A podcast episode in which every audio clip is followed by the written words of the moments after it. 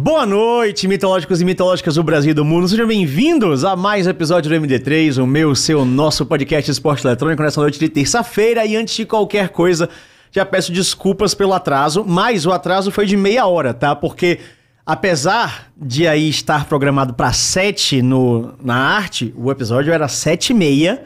O pessoal tava jogando Hogwarts Legacy aqui antes, lá o Dave e o Cross, eles deram até o estendido na gameplay, que eles pediram. Então eles deram aquela jogada estendida, mas a gente realmente atrasou porque hoje São Paulo bateu o recorde de engarrafamento do ano e de, dos últimos anos. A cidade tava um apocalipse, foi um caralho. E a gente acabou de chegar aqui, quase todo mundo junto, mas estamos aqui para falar então de Valorant, meu amigo, porque tá chegando aí o Loquim, o maior campeonato de Valorant do mundo e um dos maiores campeonatos que o Brasil também já teve ali o prazer de alocar. Se você falar de número de times, é o maior campeonato. Então a gente vai dissecar tudo isso com ele, o gênio do Valorant. A careca mais brilhante do Brasil. Spacão, seja bem-vindo mais Salve, uma vez. meus amigos. Mais uma vez estamos aqui, né? Você falou do Hogwarts, a gente sai de um jogo de magia e poder para outro, jogo de magia e poder. Verdade. Então, sempre um prazer estar aqui e em breve, né? Dia 13 começa o Lock-in, um grande evento aí da região que é atual campeão mundial, né? Exato. ainda está com esse título. Então, muitos jogos, muitos times novos, cara. E é como você falou, uma loucura, né? 32 equipes, 30 das ligas internacionais e duas convidadas.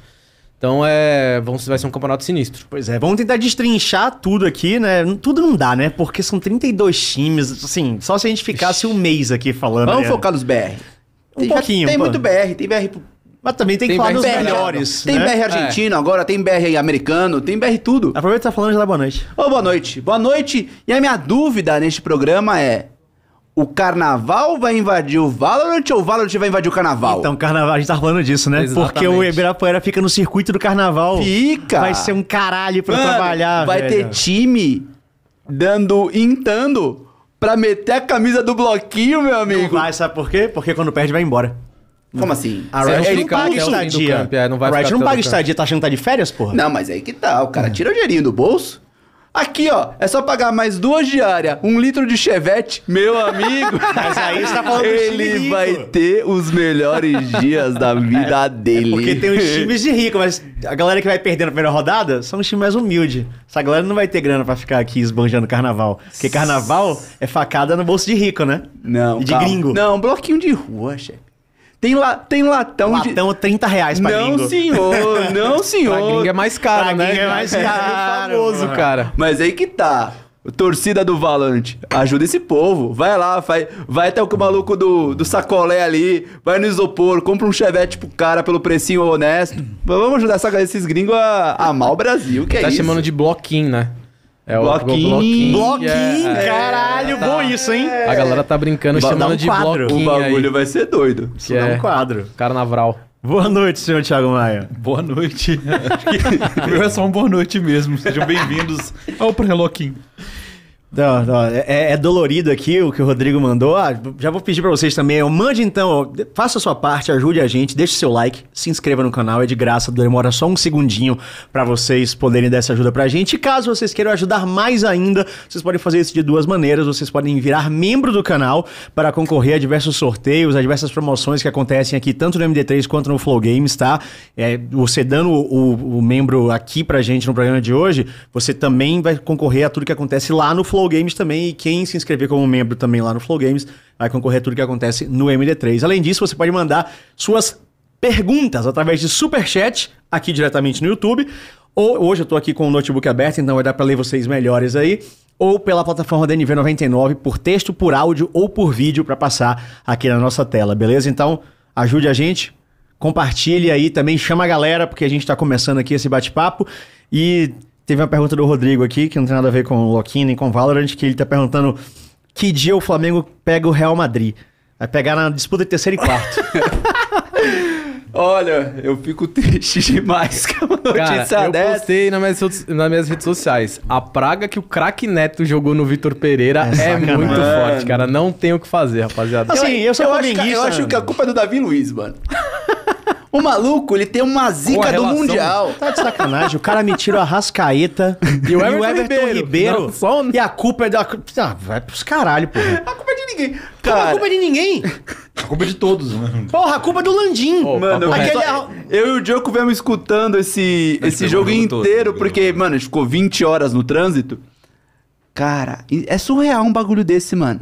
Sabe o que é foda? Assim, eu entendo. é, o Santos tomou aquela piaba do Barcelona, né? Aquela surra de gato morto, até o gato miar. Mas os times já entram assim, ah, o foco é Real Madrid. Eles esquecem que tem o Al Hilal aí. E, Pra, e- mim não foi, pra mim não foi culpa dos jogadores, não. Os caras se viraram com o que tiveram ali. A culpa pra mim foi do, do Pô, treinador. O time é muito bom, mano. O time do Flamengo é Cara, muito, mas muito tem forte, mano. que a diretoria deu dois meses de férias pros Deu, eles caras. voltaram agora. Então, assim... Eles voltaram agora. Tem, o- tem um efeito Foi a Copa inteira de planejamento, férias, né? É, mais é. agora. E assim, no jogo do Calma aí, Palmeiras... que isso? No jogo do Palmeiras contra o Flamengo pela Supercopa lá, dava pra ver que o, que o elenco do Flamengo tava cansado, Sim. tá ligado? A galera ressaltou isso durante a semana. Ó, e o elenco assim, tá cansado. na- e na moral, eu acho zoado, tipo, essa troca aí de técnico, tá ligado? Pra caralho. Porque o Dorival, que, sei lá, se você gosta ou não gosta, você contratou o cara pra um objetivo, o cara alcan- alcança o objetivo. E aí Aí, você você demite tira ele, mano. Tá. Preto, você tá dando muita risada. Eu acho que você não tá muito triste com essa troca ele de tava- elenco, não, cara. Ó, Não, mano. Vocês querem saber disso aí, vão lá no Flow Esporte Clube, tá? Isso aí eu não sabia dos dois meses. É, então. Ó, zoado. a gente já conversou isso, só que você não vai lembrar quando a gente tava lá na, na CNB. Eu falei, naquela época eu já sabia. Pro jogador profissional de esporte, não entende futebol. Outras regras, mas eu sei que de esporte é a regra do 3-3. Hum, Três dias sem jogar, ou três semanas sem jogar, tem efeitos devastadores no jogador. Sim. O te- A partir do terceiro dia que você não pegou no jogo, passou tipo, sei lá, pegou um feriado, sábado, domingo, não peguei nada. Se você não jogar na segunda, quando você voltar na terça, É difícil. você vai estar completamente em outro ar. Passou de três semanas, mano, você nem clica no bagulho direito. Você demora, tipo, muito mais tempo pra voltar. Não sei como é que era o futebol, mas dois Não, ó, meses? Vocês querem saber de futebol? Vai lá no Flow Esporte É, Clube. é o isso. 3K tava tristão lá. Os Eu... dois, né? Os caras o Dave, pô, os Não, é que o. David tava aqui jogando. Ele não... Por que tinha um corte com ele? Ele tava não, lá? não, ele Era um tava... corte Ah, ele antigo. foi? Ah, o David foi, então assisti, eu não vi. Ah, tá. Ah, é que eu vi um corte dele. Ah, ele- faz Porque eu vi sentido, só faz o 3K, sentido. eu só vi o 3K triste que eu tava assistindo. É.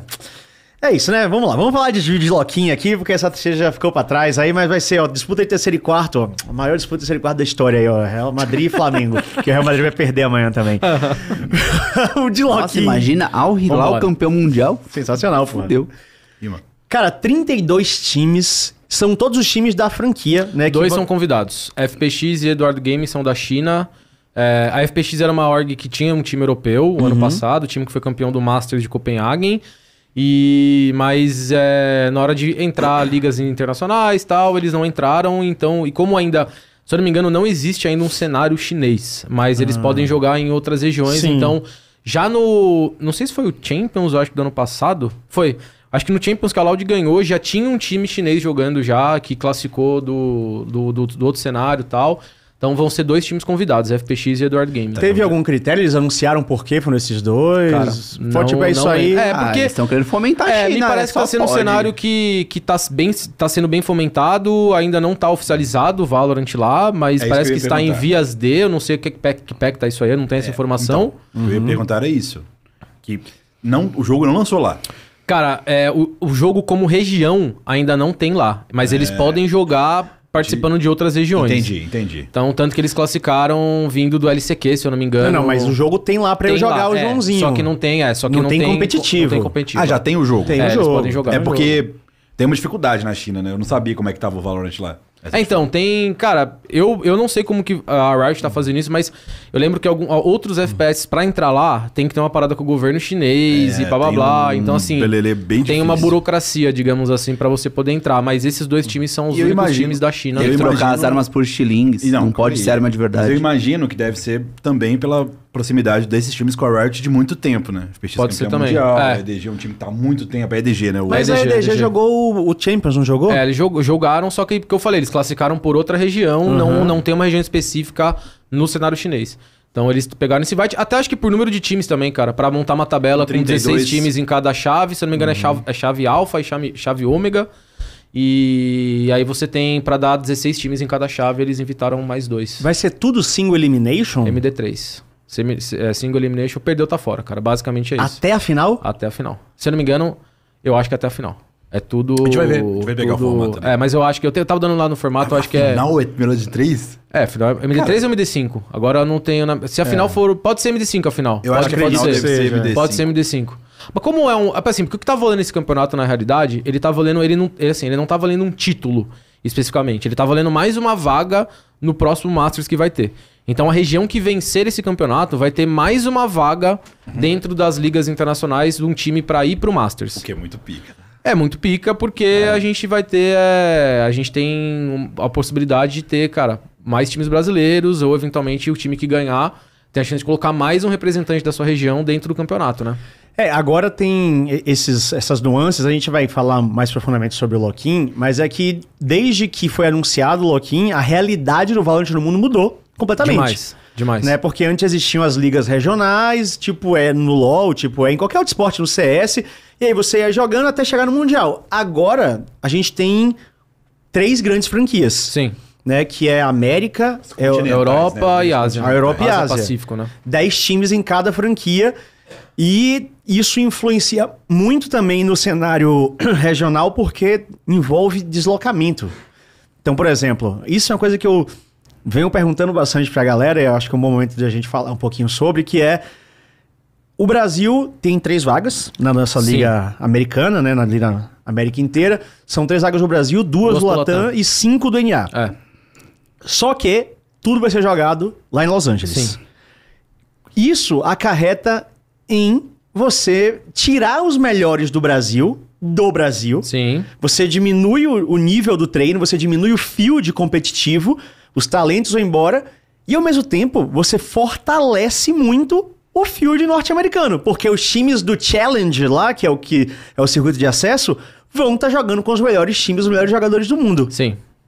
E aí, que, como é que como é que Cara, é a isso? realidade que existe hoje, né? Não tem muito o que fazer. É, o que eu espero que aconteça, não tem essa informação, não sei se vai acontecer de fato, é que isso seja itinerante, cara. Que eu gostaria muito que, beleza, esse ano vai ser em Los Angeles, o ano que vem a gente bota em São Paulo, e o ano que vem a gente coloca em outra cidade que faz Mas parte da aí. liga. Faz sentido. Liga Eu acho que não faz nenhum sentido. É, não, porque assim. Porque você é tem um- dinheiro, né? Imagina Então. só os caras ter que construir um CT em cada país a cada ano. Então, se eles quiserem fomentar o cenário regional com esses times que estão nas ligas, esse seria uma opção. De outro caso, a gente vai ter que aceitar que a nossa região não vai ter é, esses times para treinar. A gente vai ter que fazer bootcamps eventualmente quando é, algum time passar para ascensão, né? A, a- que é os, os times. A gente não tem um formato definido da ascensão também, isso é deixar claro. A gente não sabe se vai um time de cada região, se vai dois times por região, para ganhar a vaga para jogar durante o ano nas, nas ligas internacionais de novo. Mas infelizmente é um problema, cara, que a gente vai ter que lidar é, de não ter, não treinar, digamos assim, é, com os melhores times o tempo inteiro. O ano passado a Loud acabou fazendo um bootcamp pré-mundial, que eles ficaram duas semanas lá e eles conseguiram ser campeões mundiais. Então, assim, é, não foi necessário eles, eles, tipo assim, eles tomparam o cenário inteiro ano passado, então não teve nível de qualidade para os caras medirem se eles estavam bem ou não, eles tiveram que fazer bootcamp. Então, talvez esse seja uma alternativa, mas é um, é um cenário que a gente tem, cara. Por isso que eu falei que eu gostaria que fosse itinerante. É, é de eles o- mudarem de região ano após ano, com tempo pra programar onde que vai ser o estúdio, sem treinamento, mas é o que você falou. Talvez não faça sentido e a gente tenha que ter esse, esse problema inicialmente, né? O ano após ano eu acho muito difícil. Acho que se eles fizessem um programa de, sei lá, dois, três anos, aí fazia um pouco mais de sentido. Eu Tipo, de rodar nisso. Mas, eu nem é esse ponto. Pode, pode falar. Não, não, vai lá, vai lá. Que o que eu ia falar era outro ponto na realidade. Eu ia fazer um, primeiro constatar uma coisa e depois uma pergunta. Se os times brasileiros, se os times têm brasileiros, eu tinha essa suposição na minha cabeça, não sei se isso vai acontecer. Mas se um time BR mesmo fazer um bootcamp, acredito que é mais receptivo para conseguir treino Claro, lá. cara, o pessoal Você pode vai ir pro ter México. um contato direto. Então, eu acho que tem essa é, é horrível ainda a situação nesse lado. E o outro ponto, agora até esqueci o outro ponto que eu ia falar. Não mas, mas- não, mas tem uma coisa que eu acho que o calendário Ah, não, se, não se estende pelo ano inteiro. São três meses de São campeonato. meses, É, Sim. então. Então, é, esses times vão estar treinando lá, eu acredito que por esses meses. Depois eu acho que os times BR vão ficar por aqui. Acho que Não cada- vão ficar então, pagando para os caras morar lá. Eu não Porra, sei, mas tinha isso que aí, eu tá. acho que, isso aí eu acho que difere pra cada org, cara. Eu ouvi dizer que org- tem algumas, algumas orgs vão ficar lá o tempo inteiro, aproveitar já que tá no NA pra evoluir, treinar, Exato. e tem time que gostaria de voltar.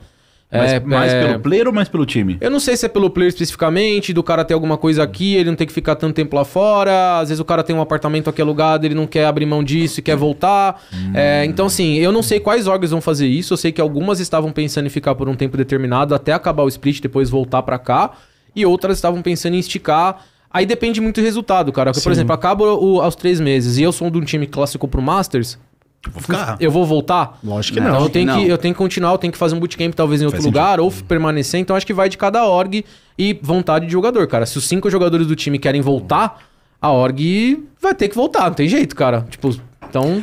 É que porque eu olho lá pra, pra isso, esse parâmetro de, de- Voltando pro parâmetro de isso é itinerante. Olhando empresarialmente isso, é praticamente impossível, né? Porque. é suicida, né? Você tem que ter 10 times se mudando de país, tendo um- uma sede com lugar para o jogador morar, dormir, comer, treinar. Além disso, o estúdio também tem que ser, sei lá, se eles resolvem vir pro Brasil, o estúdio do Valorant hoje não poderia ser o mesmo. Eles teriam que fazer coisas diferentes, deixar mais amplo, não sei, para atender as diretrizes que eles vão querer fazer. Então ia ser um custo grotesco, assim. Os casters internacionais, cara, eles vão ter que vir pra cá também. Exatamente, é um custo muito, muito, muito, muito alto.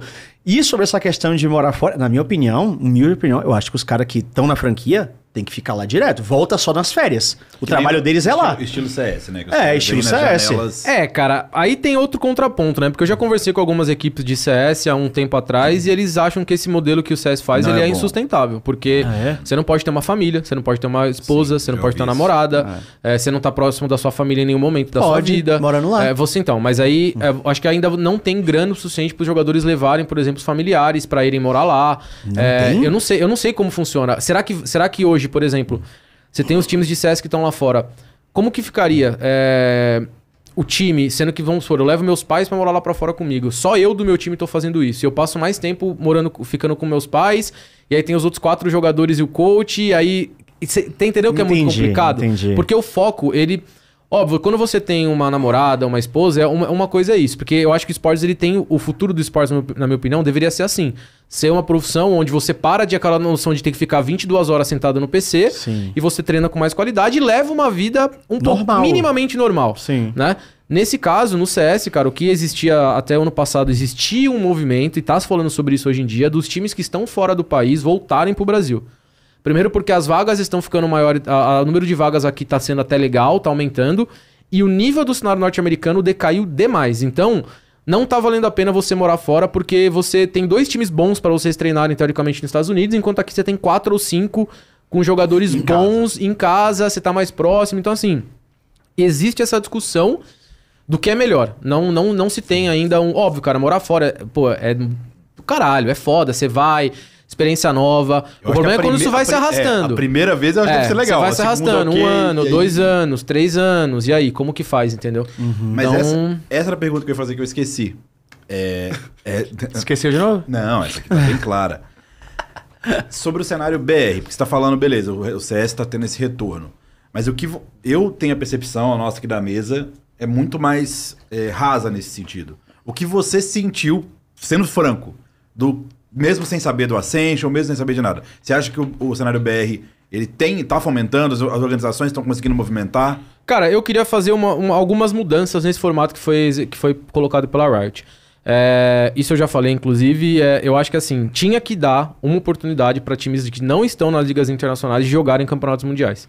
De alguma maneira, cara, esses times tinham que jogar para você.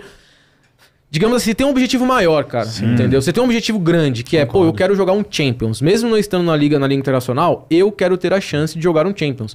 Entendeu? Então, a gente sabe que o Ascensão ele vai vir pra ajudar fomentar o time que vai vir pra fora, mas eu sinto falta disso, cara. De um, de um time expoente surgir e jogar, mandar bem. gan- Pela, um time brasileiro ganha uma vaga pré pro Champions, Às os vezes caras com mandam bem. pré-campeonato, né? É, Só cara, com todo mundo das o regionais. Demoraria dois anos pra jogar O que é que né? ganha? Sim, o- mínimo. O cara da Liga Regional. Se ele ganhar tudo, ele ganha o que no final Se do ele ano? for, ele vai, se eu não me Parabéns. engano, é, são dois, são dois splits.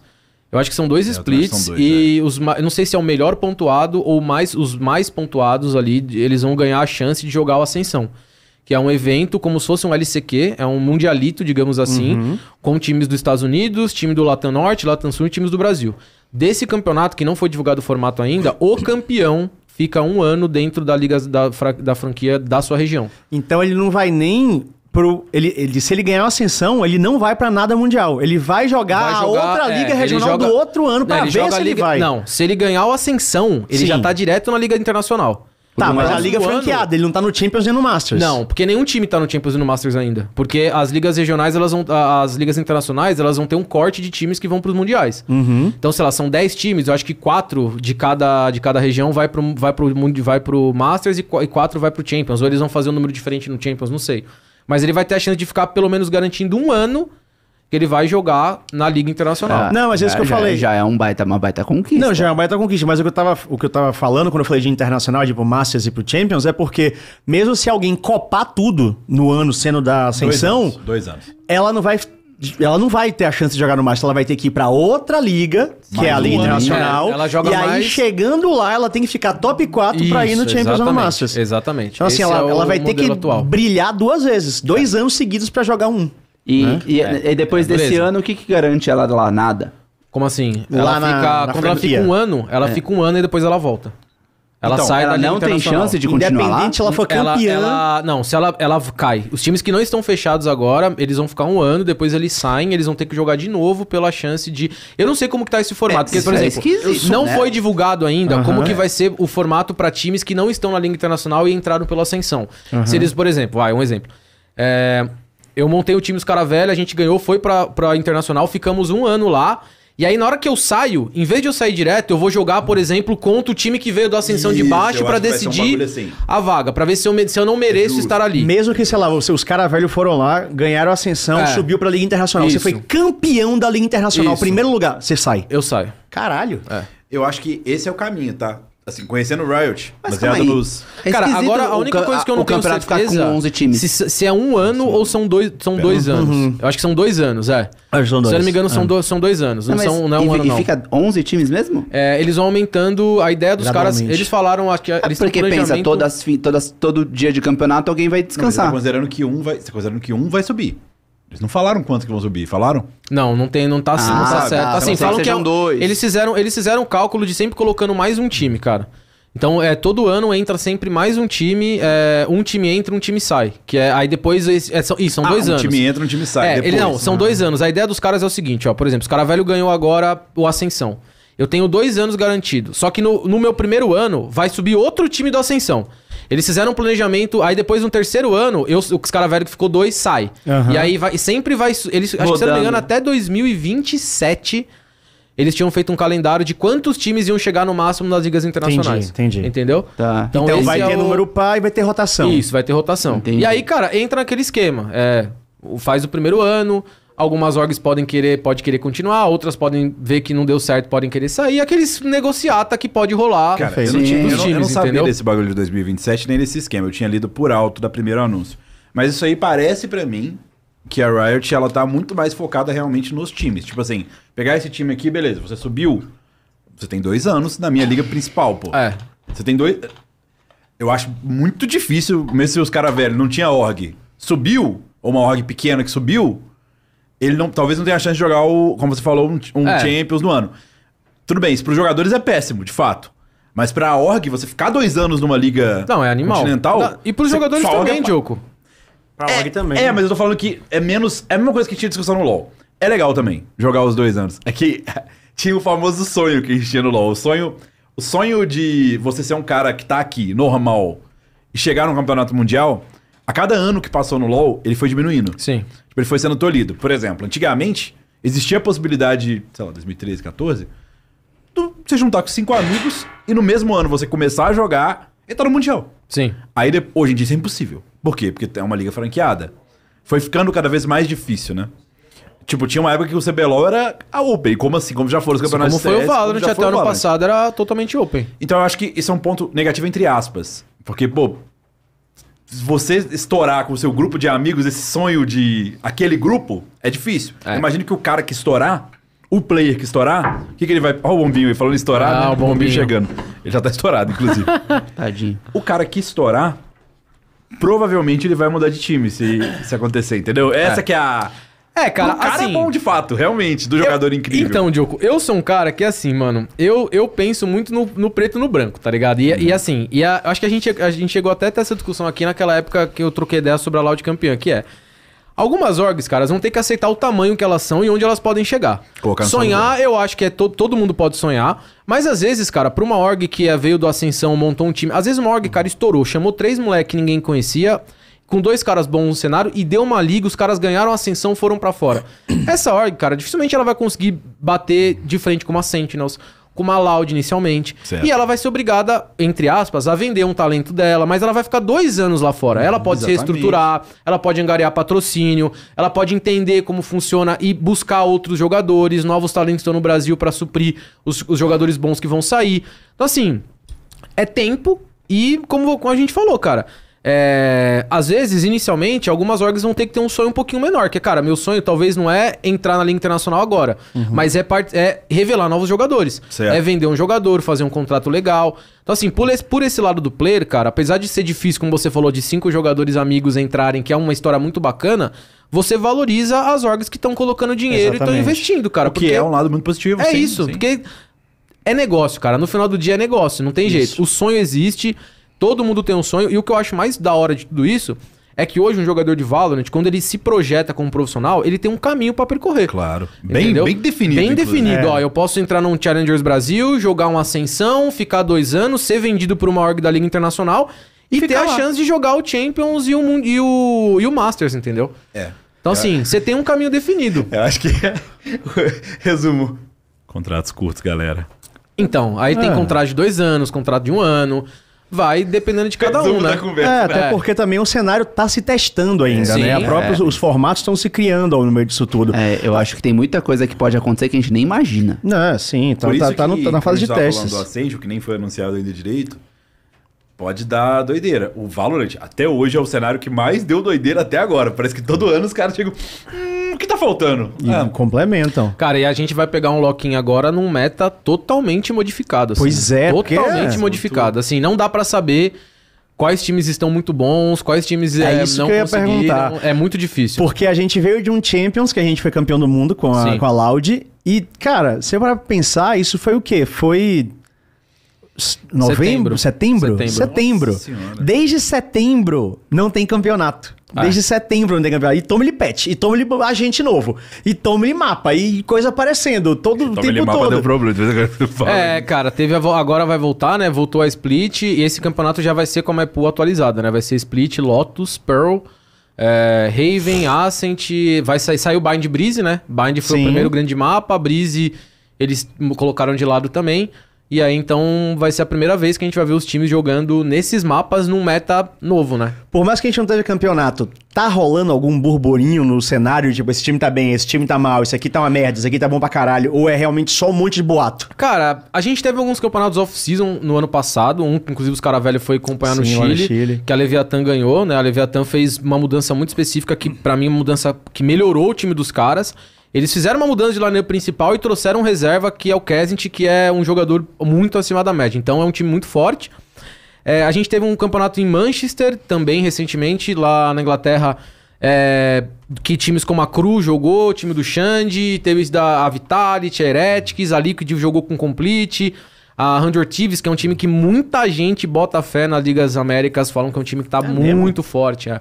Fizeram modificações, modificações específicas. Eles, eles, tipo, cara, eles trouxeram o Cryo Cells, que é um duelista do NA, tipo, muito acima da média pro time. O in-game leader deles é muito bom, o Stellar. Então, assim, é um time que a galera bota muita fé. O Cloud9 com o EA. Então, você tem alguns times que você... E times que não mudaram a line-up. Eu Acho que e- essas são as minhas maiores apostas pra esse lock-in. DRX, é, Leviathan... é, que mudou um jogador só, mas mudou positivamente. é, a, a Navi, que trocou, pra mim eles fizeram uma troca muito positiva. Saiu Ardis pra entrada do Cined, que é um jogador turco que já foi campeão mundial. Então, assim, esses times que. Paper X também, O Cined é o da Turquia. é. A Paper X, que não mudou ninguém, é aquele time maluco que usa composições diferentes e dois duelistas, aperta W e tudo mais. Então, esses times eu tô botando um pouco mais de fé inicialmente. Os outros ainda, cara, eu acho que eles. Aí vai ser mais difícil a gente ver assim. Eu acho que não dá pra gente falar que nesse campeonato a gente vai ter o melhor nível tático do, do, do Valorant. Acho que a gente vai ser muita coisa jogada ainda mais no básico, no arroz com feijão, porque são mapas novos. E é single elimination, pô. Você não É tem tempo para elimination. poder... É. E outra, né? A gente teve uma troca de meta muito forte, que foi o Chamber, né? A saída do Chamber. pra entrada de, de novo dos sentinelas padrões, né? Que o Joy, Cypher estão voltando pro meta. A Jet voltou muito pro meta agora. Então, muitos jogadores que foram contratados, por exemplo, pra ser Chamber, agora vão ter que fazer outras funções em game, cara. E aí, como que fica? Será que o cara vai jogar igual? Será que ele consegue desempenhar a função de sentinela de fato agora que ele não é mais o Chamber? Então você tem algumas dúvidas ainda no cenário, por isso que é tão difícil saber qual o melhor time do campeonato, só, só saca? pra deixar claro, o- qual que é a maior dificuldade desses sentinelas que não são só o Chamber? Deixa eu tentar entender. É porque o, o Chamber, ele, você, você colocou, conseguia colocar ele na mão de um jogador agressivo, um jogador duelista. Ele era um. Ele tava. Ele tinha assim, o Chamber, ele tava num meta onde ele de fato era o duelista da composição. É, eu- Ele tinha o poder de controle de mapa bom, mas ele era o duelista da composição. Aham. E pra você jogar de sentinela, cara, geralmente você joga mais pra trás. Você joga mais esperando o recurso acontecer do que você ser o recurso o dar o primeiro contato. Então, muitas vezes um cara que é extremamente agressivo, quando ele vai jogar no jeito mais passivo ou no jeito mais recuado, que ele não pode morrer, ele acaba cometendo alguns deslizes, porque ele tem um playstyle diferente. Porque a maioria das vezes o Chamber tava na mão do duelista do time. E agora esse duelista vai ter que voltar pra Jet e o Sentinela vai ter que. Alguém que faça a função de Sentinela vai ter que jogar com, com Killjoy, Cypher, Sage, esse tipo de coisa, entendeu? Então Queria- essa é a dificuldade. Queria dar uma passada pelos times, mas antes tem uma pergunta aqui do usuário, um monte de número que esqueceu de botar. Você esqueceu de botar seu nome, mas beleza. Ele mandou boa noite a todos. Duas perguntas. Quando será a entrevista do Saci e do Pancada? Estou conversando com o Saci, falei com ele semana passada. Ele vai chegar só dia 14 no Brasil. O jogo dele é mais pra depois ainda. E ele falou que ele vai tentar ficar mais tempo no Brasil pra vir. Né? mas ele tá enrolado. E a segunda, e o showmatch dos Caravelli e a Loud? Cara, deixa sai? eu contar isso aqui. Rolou esse showmatch no, Rolou, na, rolou na BGS, BGS. e os cara velho foi garfado. Gar- Eu estava Garfado, vendo, estava garfado. assistindo. Eu, eu Roubo. estava 10 a, estava 10 a 10 a 10, eu acho, o jogo na Ascent. Eles estavam jogando com Sadak, Saci, Aspas, Les e Elizin, eu acho, que era o complete deles. Que é o, jogo, o streamer, jogador da Loud também. E nós estávamos com os caras velhos com o Muris, que é o player profissional que hoje tá no MBR completando. E no 10 a 10 eu tava num X3, num clutch, eu matei dois. E quando eu fui matar o Saci, que estava com 10 de HP, eu apertei o Shift e o W pra, pra andar o walk, abriu uma configuração no meu PC de troca de idioma de teclado. E o Saci me matou de lado. Eu atirei no Saci, só que não saiu, porque tava na, o- na tela principal, tava essa troca de idioma. A gente perdeu, ficou Qual 11 foi a reação- 10. Qual foi a reação dele? Eu Cara, eu fiquei. Assim, ó, eu puto. posso, posso, posso falar a real? É. Minha vontade era, mano, de levantar e não e, e pedir pra voltar, tá ligado? Só que era um showmatch, eu não sou mais jogador O profissional. Spaca é assim, cara. Moleque, eu, ta- eu fiquei muito bravo. Muito. Até falei no podcast de vocês depois. Falei, falou, os foi. garfados e tal. Quase deu, cara. Quase deu, né? Sim. A gente brincou lá, mas é, eu queria fazer um showmatch. É, a gente tá falando com, com o Shep vindo pra cá. Eu queria ter um showmatch, é, é, assim... Lá no Ibira. No Ibira, num stage, nos PC bom, tá ligado? Uns rolê da hora, porque... Esse showmatch aí foi da hora, mas não, não se estava... escutavam direito, Cara, não, foi né? terrível. Foi assim, não dava pra escutar o Tá bom, Spaca. TeamSpeak. Eu já entendi que é o bônus stage. O cara ganha o loquinho e enfrenta os Não, caras, é velho. o que é. é isso Tipo, é é, uma... o, é, o, é o Akuma que veio. É uma É, brincadeira da comunidade, é. né? A comunidade sempre falava, quem ganhar o VCTBR, joga com os caras velhos pra ver quem vai Os pro cara Mundial. Challenger, os tal. cara Challenger. Os caras o nome, Challenger. Não, os caras radiante, pô. É. Mas Não, esse... os Challenger. Challenger. Ah, Esses tá, últimos de meses os caras cara, velhos tá fraco aí. A gente tá. Todo mundo tá com projetos diferentes e a gente deixou um pouco de lado. Falando do- dos times agora, são 32, a gente não vai conseguir falar dos 32, são... A ideia aqui é, vamos tentar falar dos brasileiros Bora. e dos principais nomes Tá. do mundo. Né? Todos os times brasileiros deram uma mudancinha, né? Teve troca ali, É, a Fúria foi o único time que não mudou.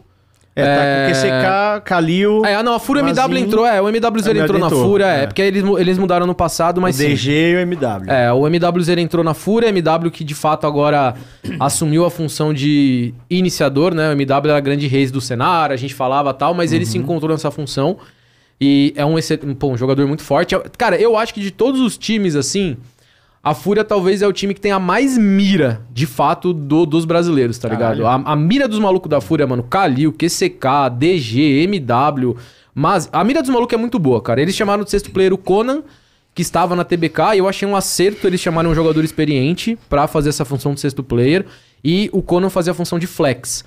Que é que você joga de iniciador, joga de sentinela, pode jogar de controlador. E pra mim, cara, todos os times tinham que ter o sexto player, um cara flex. Porque se tá dando problema na, na role de iniciador, na role de sentinela, de controlador, ou quando é jogo de duelista, você pode ter um cara ali com fome de jogo pra entrar no lugar. Então, nem todas as equipes fizeram isso. É, a Loud não tem sexto player, sexto player da Loud é o Frod, se eu não me engano, que é o coach deles. É, e a. E da MIBR é o Chozin, que jogou com o Muriz Overwatch É, pra você ter época. ideia, a Loud não tá nem. Não tem acesso ao, ao substituto, ao sexto É. player aqui. Eu acho que o, o, o Frod vai ser o sexto jogador, o Sadak já falou Tá isso em live e tal. coach. É, mas você pode escrever, você podia escrever o seu coach Sim. como sexto jogador também. E a Fúria é um time, cara, é um time que eu quero, que assim, eu até falei recentemente na minha live. Eu acho que chegou o momento da Fúria, cara. É o momento da Fúria. É, porque eu acho que a gente não vou dizer que a gente pegou leve com a Fúria, mas a gente sempre levava em conta que o QCK, o Kalil eram jogadores muito novos, 17, 18 Mas, anos. Mas o Kalil era baludo demais, Então, pô. e aí teve o ano 2021, eles ficaram no quase várias vezes, foram pro Champions, aí 2022, mais uma vez um ano que ficou abaixo. Agora é hora da gente tratar a Fúria como um time grande, nos tira assim, de jogadores maduros, experientes, já passaram dois anos no competitivo, então, por mais que o QCK tenha 19 anos, o Kalil tenha 19 anos, cara, eles já estão há dois anos jogando os campeonatos internacionais. Então, assim, é o momento da Fúria ser protagonista no cenário brasileiro, como não foi, tipo, pegou. A Fúria, cara, foi, um- foi o time do ano 2021, se eu não me engano, foi o time que mais teve chance de viajar pra fora.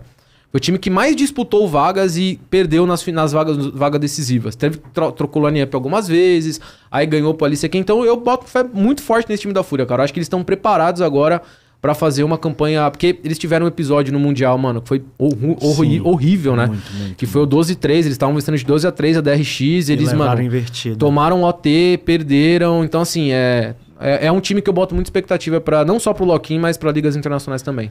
Vamos de MIBR, tem que estar com o JZZ, o FRZ, o HIT, o Moriz, Sim. o RGLM e o... Como é que fala? É Tiozinho? É o. Tiozinho. Tiozinho e o Bazuca.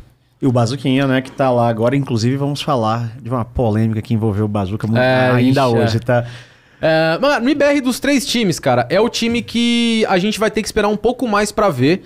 Por conta que eles estavam. A base de elenco deles é a base que estavam jogando na Vivo Cage, né? Que era é Muriz, RGL, Hit e o JZZ. JZZ já. Não, o JZZ já estava no MBR. Então é, é Muriz, Hit e RGL. Eles não tiveram um bom, é, um bom ano passado, um bom 2022, tiveram inúmeros problemas.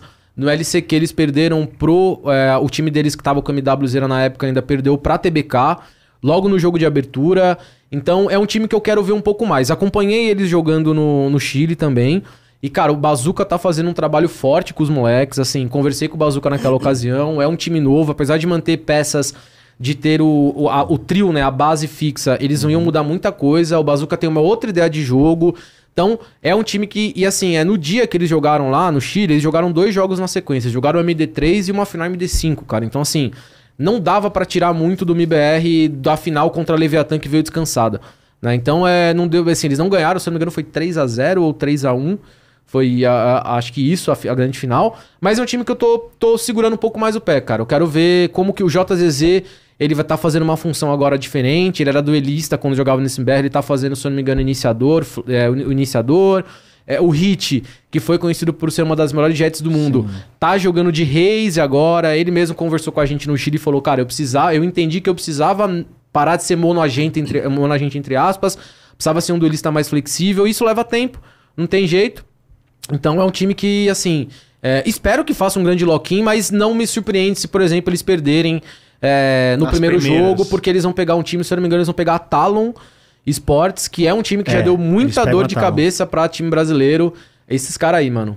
Cruz, Sushi Boys, Fox, é, é, é- esse time aí, cara, é um time chato de jogar contra Inclusive, e a gente têm- perdeu em mundiais pra eles. Fomos eliminados por esse time mundial já. Inclusive, eles têm um- uma força muito, muito grande, assim, que é a rede social. Porque os caras são os Power Rangers. O cara meteram o clipe do Power Ranger. cara? Foi animal, Me né? ganharam muito, só que Ah. na hora que eu vi que jogava contra o IBR, eu falei, não, por quê? Não É. vai ter mais a torcida. Aquele, aquele vídeo tá incrível. Tá incrível, cara. Os Eles caras são bem gênio, demais. pô. Mas a, a Talon realmente já, já, já foi uma pedra no nosso sapato anteriormente. E a Loud, a verducha que perdeu duas grandes estrelas, Pois é. né? Agora vem com aspas less, side hack, Kawanzin e Tuz. O Kawanzin e o Tuz entraram no lugar do Saci e do Pancada. Cara, e aí, como é que essa Loud ainda é uma grande favorita? Essa Loud ainda é um time maralhaço ou não é mais? Cara, eu acho que é um timaço, velho. É? É. Eu tô com um pressentimento que esse time da Loud vai dar muito certo, velho. Não sei porquê. Talvez porque eu sou. eu- assim, eu não vou dizer que eu sou muito próximo do Sadak, mas eu jogo muito com o Sadak ranqueada, faço duo com ele, a gente troca uma ideia franca na live dele, assim, eu pergunto e tal. E as expectativas em cima do Twiz e Kamonzin estão gigantescas, porque eles estão fazendo, até onde eu sei, bastidores, os treinos dos caras, eles não estão perdendo treino. Os moleques estão amassando. O Twiz acabou de trocar de função. Ele fazia duelista na TBK, ele tá fazendo controlador agora nesse time. E o Sadak falou pra mim que ele tá comendo o jogo nessa nova função. E, inclusive, eles testaram coisas diferentes. É... O Sadak mudou de, de função. Não, o, o Sadak falou pra mim que o Ah, Twiz tá. tá, tipo, se dedicando bastante Sim, sim. nessa nova função como controlador. O Kawanzin, cara, ele sempre foi um dos melhores jogadores do país desde o ano passado. Sim. Ele é, é, Ele me surpreendeu muito porque o primeiro mundial dele, primeira mundial dele foi em Reykjavik com a NiP e ele foi o melhor jogador da NiP naquele campeonato. Ele sempre se manteve em alto nível, então assim, pra mim o Kawanzin não era uma aposta, porque ele tá fazendo a função que ele já fazia na NiP. Agora, o Twiz foi uma, uma, uma surpresa, assim. E eu entendo o pensamento do Sadak e do time da Loud pra montar chamar o Twiz, cara, que é, bom, eu não tenho um cara do nível do pancada no Brasil hoje jogando de controlador. Então o que, que eu posso fazer? Eu chamo um cara mediano de controlador pra ensinar esse cara a jogar, ou eu pego um cara muito fora da curva que não é controlador, tem 17, 18 anos pra ensinar esse cara a jogar. Eles fizeram isso, cara, de, dessa função. Então chamaram o Twiz, Eles já, já acertaram fazendo isso uma cara, vez. já né? acertaram É, fazendo isso uma vez. Esse que era o ponto, mas aí também tem uma equação que é diferente, porque quando eles fizeram isso, eles tinham dois caras muito experientes pra dividir esse peso, que era o Sad e o Saci. Sim. O Pancada, que era um cara que ele não precisava ser iniciado, porque ele já vinha... E ele já de- fazia a função de controlador. Exatamente, ele já vinha na função dele, ele já vinha de muita experiência no Crossfire, né? E pegaram dois caras novatos pra ensinar tudo do zero. Agora você tem o Sad, ainda sendo o pai, o Les e o Aspas, que pegaram mais experiência, porra, grandes jogadores épicos, mitológicos, mas ainda são jovens e botaram mais dois jovens. É, só que você tem o Frod agora também. É, né, isso que eu ia falar, comissão o Frod técnica. É, você tem o Frod, o STK. O STK eu conheço, obviamente, do cenário local, mas o Frod, cara, eu já conheço há muito tempo. Inclusive, trocamos uma ideia forte quando ele tava no processo de entrar na Loud e tal. É, ele é um ex-jogador norte-americano de CS, um dos melhores que a gente já teve no cenário norte-americano. Ele foi, se eu não me engano, o primeiro jogador do mundo, cara, a escrever um livro sobre CS. Caralho. É, ele foi um dos primeiros jogadores do mundo também a dar aula de CS. Isso eu tô falando tipo 2008, 2007, faz muito tempo. Caralho. Tinha uma plataforma que se alugava horário com ele pra fazer tudo e tal. Então, é, e é um cara que muita gente não sabe, mas parte da família dele é brasileira. Então ele fala português, ele fala não, ele não é fluentalhaço, Mas mas ele ele, entende. entende bastante português. Inclusive eu tô devendo pra ele jogar nos cara velho aí, ele, ele chama- me chamou, deixa eu jogar nos cara velho e tal. É, da hora, ele tava ele joga DNA que ele tava no Immortal 2 ou Immortal 1 jogando de lá, cara, 120, 130 de ping, então então, é, é- acho que foi, é um time, cara, que eu boto muita expectativa por conta disso. E outra coisa, reitero aqui pra mim, aspas, potencial melhor jogador do mundo. Ele é muito bom. Ele é muito bom de duelista. Ele é, cara, eu acho que o aspas esse ano ele vai bagunçar, não só no lock-in, mas nas ligas internacionais, porque Cara, se no primeiro ano dele competindo real, assim, num- em eventos importantes, ele já amassou. Imagina agora que ele já tem, ele já sabe o caminho, ele já tem a sensação de ser campeão, sensação amarga de perder um campeonato como. Então, assim, eu boto muita fé no aspas, cara. Acho que. agora. É, eu acho que agora ele, ele vai ser, talvez, junto com o Sadak, uma, da voz- uma das vozes ativas nesse time aí, muito forte, é, pra, pra fazer dar certo essa line-up. É, e eu não vejo nele aquele cara que, tipo, ganhou tudo e estrelou, sabe? Aquele cara que ganha tudo e fica, não, agora sou famoso, vou Sim. aproveitar a vida. Velho, ele continua comendo game, todas as vezes que eu encontro com ele, ele tá sempre muito focado, falando do game. Quando eu encontrei ele lá no Prêmio Esporte Brasil, que ele copou o prêmio, ganhou Sim. tudo, ele tava também, tipo, super focadão. O Sad tava sentado eu, ele, o Sad ali, ele falando da- da- do, do ano, do que ele tava esperando. Então, assim, eu, eu vejo ele também muito hypado ainda. Parece que ele não deixou subir nada, sabe? Cara, eu acho que a Loud deu muita sorte, entre aspas, quando chamou principalmente o Aspas e o Les, cara. Porque, assim, é... o que esses moleques jogaram ano passado, Surreal, ninguém imaginava. É, e mais do que isso, cara, até conversando com o Sadako e o a cobrança em cima desses dois jogadores o ano inteiro de 2022, o Saci até brinca, né? Que teve o documentário da, da Loud mesmo sendo campeã e teve um documentário da Riot, os três steps lá. E o Saci ou o Sadako fala numa live assim, cara, a Riot não mostrou, tipo, 30% dos esporros que a gente deu no Les no Aspas durante os treinos aqui é, ou nas trocas de mapas, quando a gente perdia um mapa.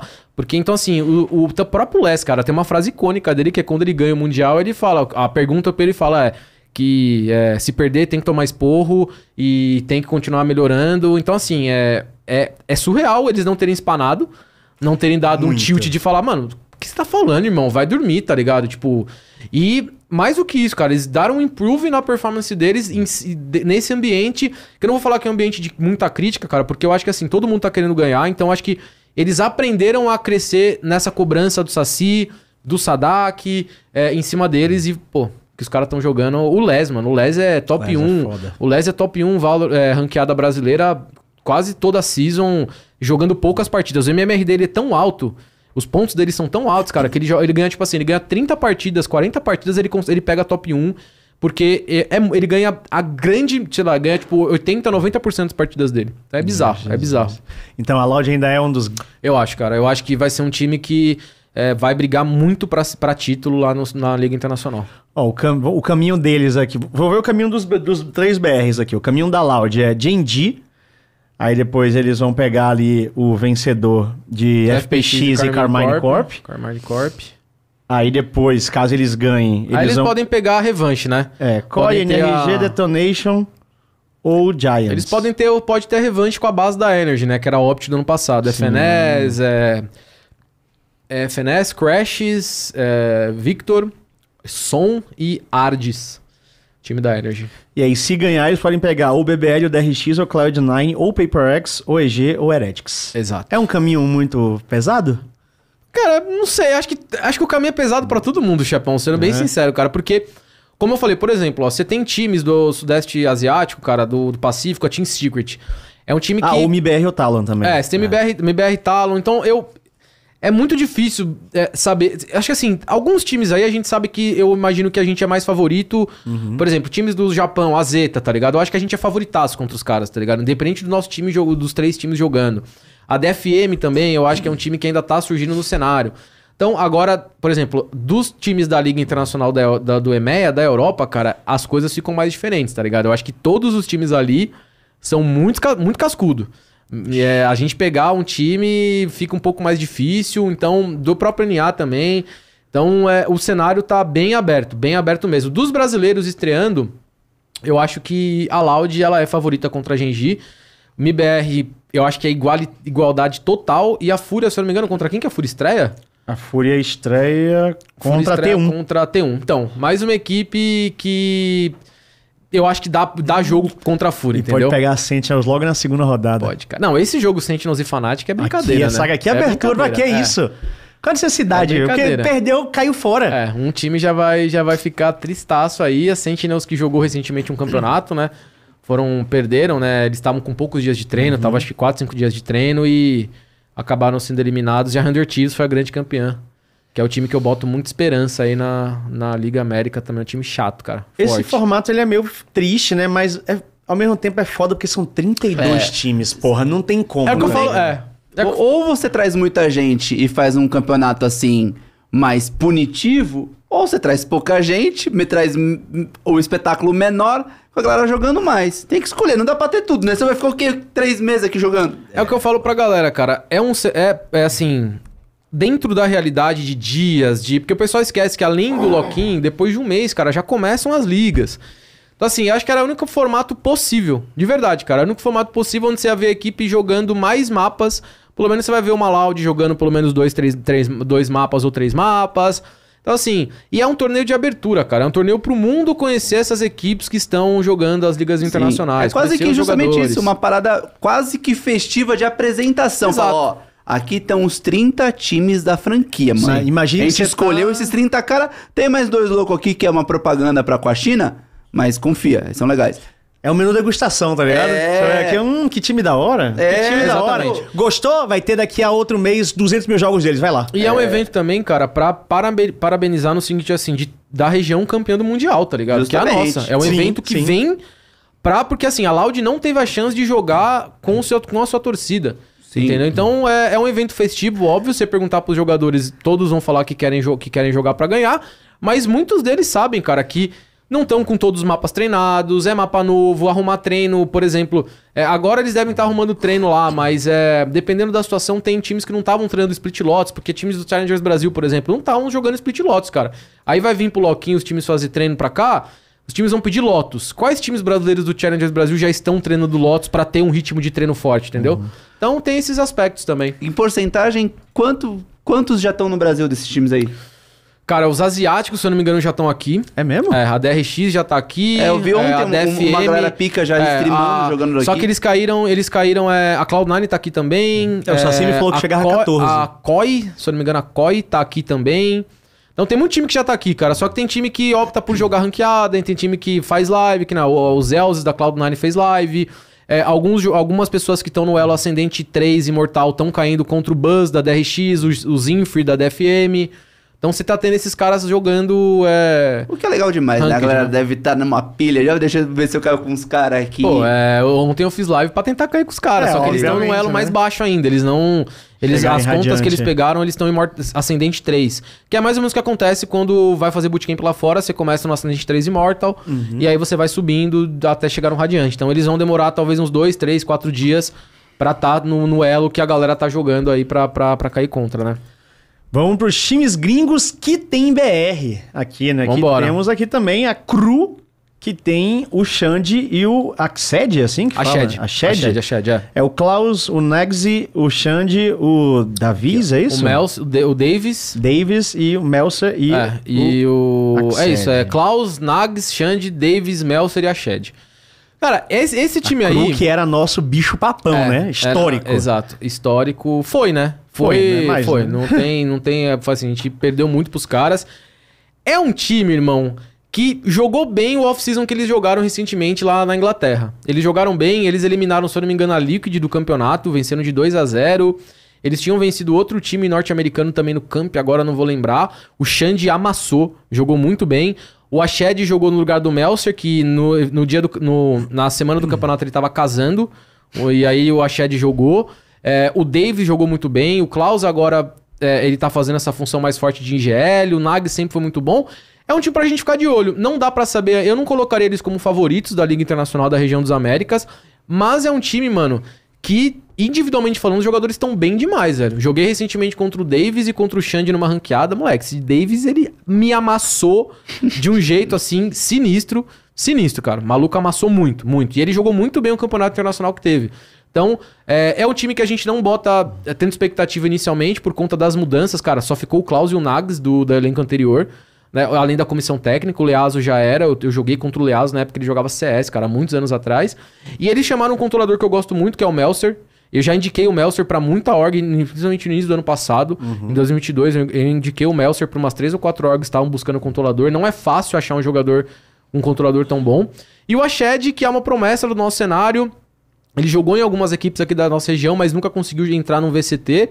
E pelo que eu conversei com a Shed, inicialmente eles vão manter um time com cinco jogadores mesmo. Eles não vão rodar, não, vão não vão rodar eh, jogadores. E ele vai ser o cara que vai fazer de tudo. O Ashed também vai ser o flex do time. Ele vai jogar de controlador, de duelista, de iniciador, sentinela. Pra quando algum jogador precisar mudar alguma coisa, um mapa novo, ele entra pra jogar. Ah, foda isso, né? Ter essa consciência é, é raro em jogadores. Você acha que essa Cru é uma evolução da que a gente conhecia ou não? É só uma nova. Ah, cara, eu acho que é uma nova, cara. É difícil falar em evolução porque eles tinham que nem, ó. Eu acho que o Mazino, que saiu da, desse time aí, pra mim ele era o melhor jogador disparado. Ele era muito acima da média. O onde? que é- Mazino foi pra Leviatã. O Leviathan tá giga agora. o É, Leviathan a tá Leviatã, foda. eles fizeram uma troca, né? O Melser foi pra Cru e o. Ah, era isso. Eu sabia que o Melser E o Mazino foi pra Leviatã. é. E eu, acho, eu achava o Mazino muito fora da média. O Kesint, pra mim, também estão os dois jogadores que, assim, internacionalmente falando, mais performaram pela Cru são esses dois jogadores. Então você tem uma queda grande de, de, de nível de, de, assim, de característica de time. Mas por que não dar certo? Vai saber, cara. Eu acho que o Klaus joga bem pra caramba, é um bom game leader.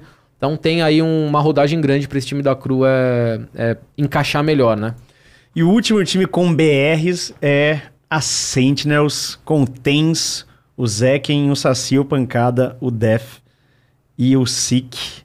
Que tá todo mundo de olho, né? Porque teve toda aquela movimentação do Saci, do Pancada saindo, que eram grandes nomes da Loud, indo pra Sentinels, que é também uma rival histórica do Brasil, que Teve muita tretou polêmica, com né? a gente. Muita polêmica. Teve o Ah, é episódio do verdade. apavoro lá, né? Teve aquela parada Da região toda. pequena, nada mal pra uma região pequena tal. É. É. E aí, esse, esse time da Sentinels, assim, pelo pouco que eu entendo, pelo que eu vi, que eu tava lendo, quando se formou, falaram de um timaço. É, É. isso tudo mesmo? É, cara, é isso tudo. Eu acho que assim, é.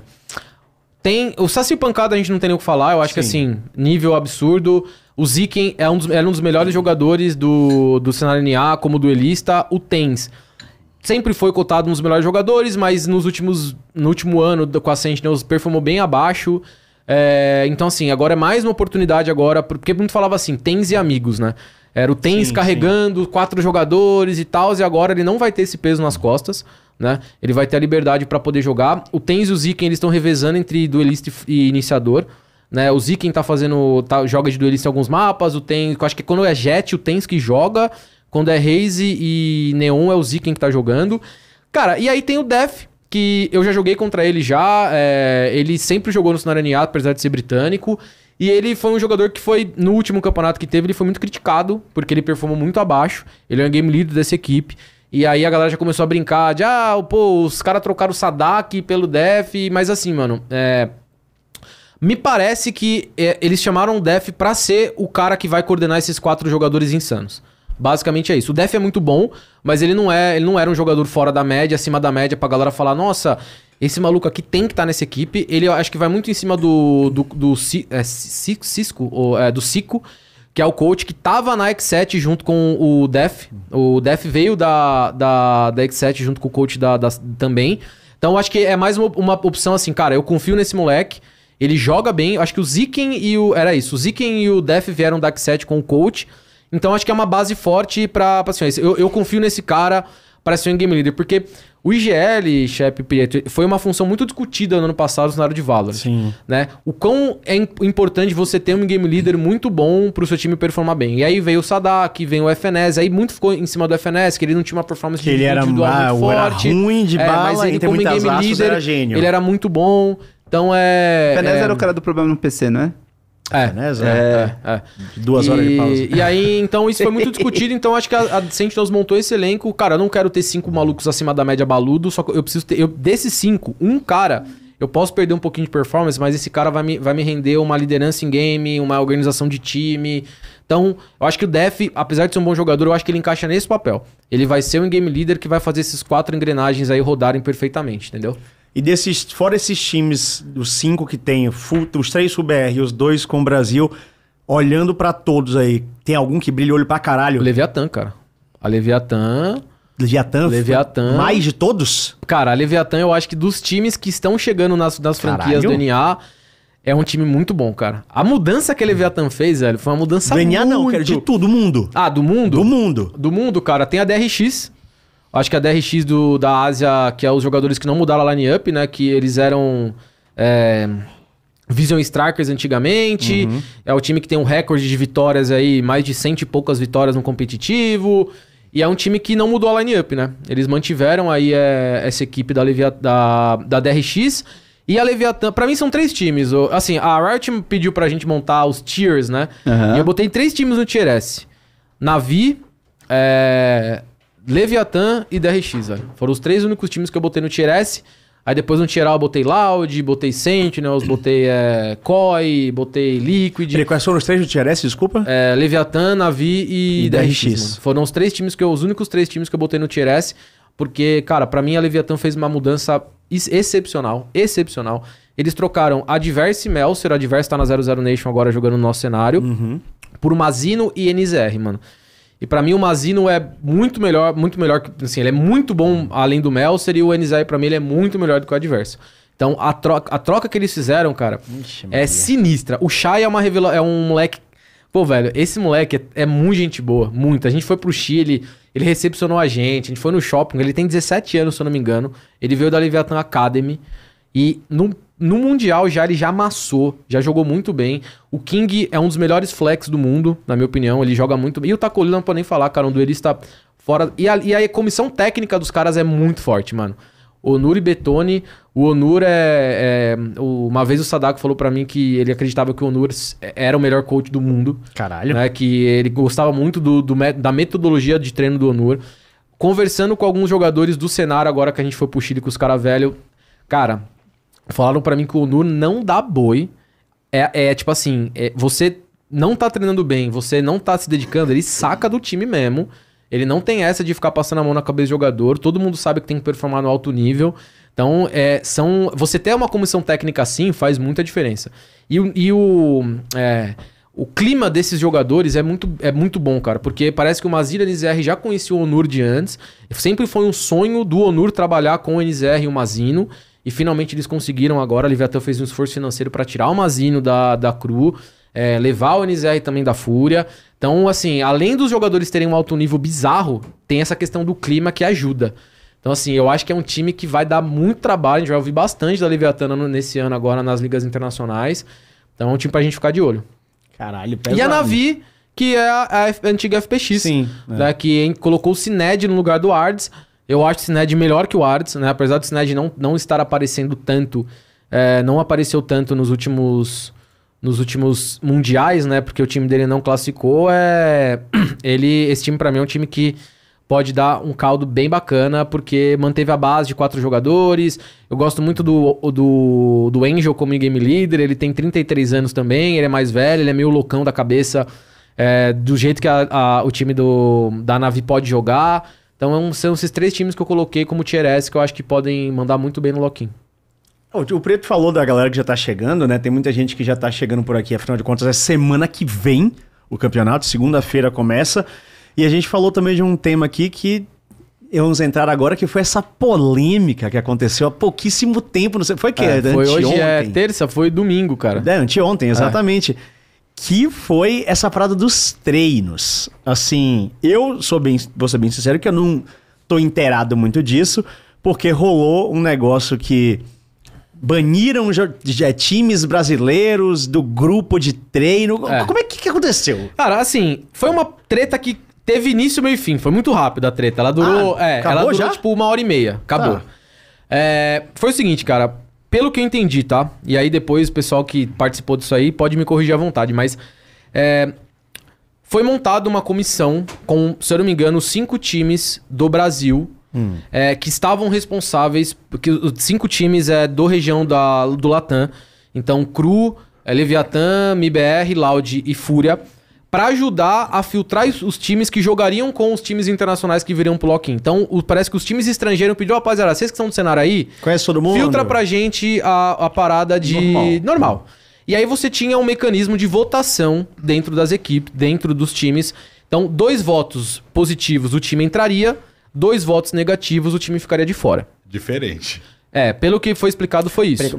Dois votos. Se, se- se um time tivesse dois votos positivos de, do- dos cinco times, dois de cinco, ele entraria. Se ele tivesse dois votos negativos, ele ficaria de fora. Mas a maioria não é três? É, mas essa foi a explicação dada. Tá, ok. Não sei o quanto. é, eu por exemplo, pode ser que um time não, não, não, não participou do negócio, é, sei lá, foram quatro.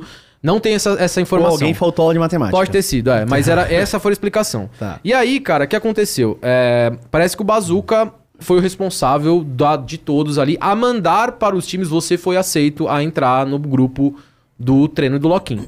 E aí, duas organizações ficaram de fora naquele momento: a 00 Nation e a ODK. Foram as duas orgs que foram, que foram vetadas do grupo de treino. E antes de estourar esse grupo de treino, o- algum- algumas pessoas da 00 e da ODK foram nas redes sociais se manifestar. Então ninguém entendia muito bem o que estava rolando, porque eles começaram a falar, ah, a gente foi, ficou fora do grupo de treino e não tinha... É isso não- que a gente viu, né? É, Eu e ninguém tinha falado nada. Aí depois o Bazooka, tipo assim, primeiro a, galera da 00 postou alguma coisa, eu não vi se a ODK postou também, e aí depois o Bazooka falou, ó, invites enviados, tal, tal, tal. Infelizmente nem todos entraram, foi isso que aconteceu. E aí, cara, estourou no, nas redes sociais, a galera da 00 falando que era uma injustiça, a ODK a mesma coisa, e aí... é, começou a rolar mini tretas.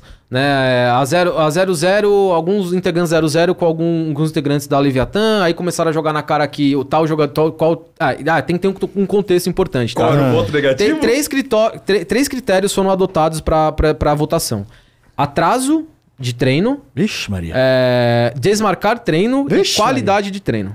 Esses três critérios foram, segundo o que foi os caras passado. fizeram um sistema. Não, mas esses foram três- avaliados- Se botasse esses três no LoL, por exemplo, acho- Acabou. É, foram avaliados. Ninguém Esses, treinava. esses três critérios foram avaliados na hora de você é, escolher o time pra entrar ou não. Aí começou a discussão de um jogar na cara que um faltou porque o outro desmarcou, o outro teve que ir no dentista.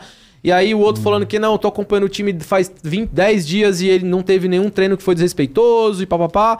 E aí deu essa polêmica e no final das contas a 00 e o DK entraram no grupo de treino depois, no final do, no final do dia eles entraram. Entraram no grito. É, eles. Ah, não sei se foi no grito ou se foi assim. Porque assim, cara, é, a- é o que eu falei na minha- até na minha live. É do caralho essa fofoquinha pro cenário, porque todo mundo quer uma, quer uma notícia, quer saber. Sim. Mas no fundo, cara, esse tipo de coisa tem que ser resolvido nos bastidores, tá ligado? Porque Exatamente. senão, cara, acontece o que rolou. Né, juntou. Aí começou uma galera começou a falar de ego, ah, quem, que- quem que o Bazuca acha que é, aí quem que essa org acha que é. E aí começou uma discussão. Aí o Bazuca fez depois um post falando, mano, que ele tentou ajudar o cenário. Eu vi. E ele foi trucidado por algumas pessoas. Aí ele falou de ah, as máscaras vão cair um dia, tal, não sei o quê. Então criou, ficou um, um clima chato no final das contas. Ficou parecendo que o Bazuca era o único cara que estava é, liderando tudo isso, quando na verdade, no final das contas, não era. Tinham Ele mais pessoas por trás. Ele só porta-voz, foi né? o porta-voz, Don't que era um cara que conhecia a- o cenário e tudo mais. Então aí, mano, é o que eu falei pro Chaep. Não é um absurdo você ter esses critérios de, de, de para ver o time que entra ou não, né? Porque aqui no Brasil, cara, existe uma aceitação pra várzea de treino. Tem um limite aceitável pra várzea que é uns treinos, né? E aí uma coisa que não é aceitável é cancelar treino, isso a galera odeia, é horrível. Acho que dos três coisas, cancelar de treino é o pior de todos. É, atraso também, porque você tem que atrasar o treino pro próxima equipe, ou você acaba perdendo um mapa que você ia treinar mais. E qualidade de treino desses três é o mais relativo de todos, velho. Porque dentro do Valorant, cara, você tem inúmeros nuances ali que para um time pode soar uma avacalhação de treino, pro outro pode ser uma estratégia planejada desde o início. Tava falando pro Shep, por exemplo, a gente tem o mapa da Raven no competitivo. Se você assistir qualquer VOD de campeonato, você ver que o Spike Site da A, o, o domínio da região da A, ele é muito mais presente, ele é, sei lá, ele é 60% do tempo é na região da A, 20% da B, 20% pra C. Se eu tô treinando com o time do Chaep e eu falo assim, ó, galera, a gente vai jogar uma Raven, só que a gente vai jogar na defesa trabalhando mais Spike Site da A. A gente vai colocar três jogadores pra A re- combater o domínio do ataque. E aí, o time do Chaep fala assim: Quer saber? Galera, vamos jogar de ataque, vamos jogar uma Raven, só que a gente vai explodir mais pra C. Porque a gente quer, eu quero testar uma execução C, a gente tá com uma comp diferente e tal. A gente é ruim na C? É, aí eu a gente já sabe jogar pra A. A gente já sabe como fazer. A gente precisa reagir melhor no Spike Site da C. Jogar retake, tal, tal, tal.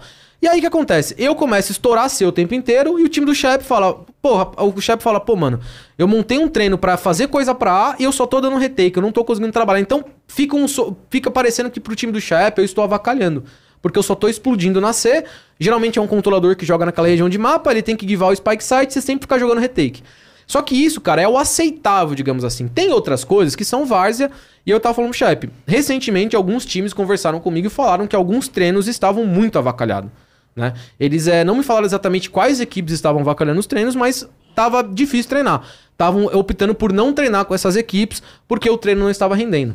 Entendeu? Então, não é uma novidade, digamos assim, ter rolado essa, esse filtro por conta disso. E fechando o assunto, lá fora, cara, principalmente europeu, é, norte-americano também, mas a- o treino na Europa, ele é levado muito mais a sério de uma maneira muito bizarra. Né? Você tem, um- você tem alguma coisa outra que acontece? Por exemplo, o Sadak falou uma vez que o Tier 1 do, do EMEA, que eles iam fazer bootcamp, os treinos não eram tão produtivos. Mas o Tier 2, que se equipara, digamos assim, em nível alguns times com o Tier 1, era muito bom. Eles treinavam muito bem mesmo. Porque eles queriam ser tier 1.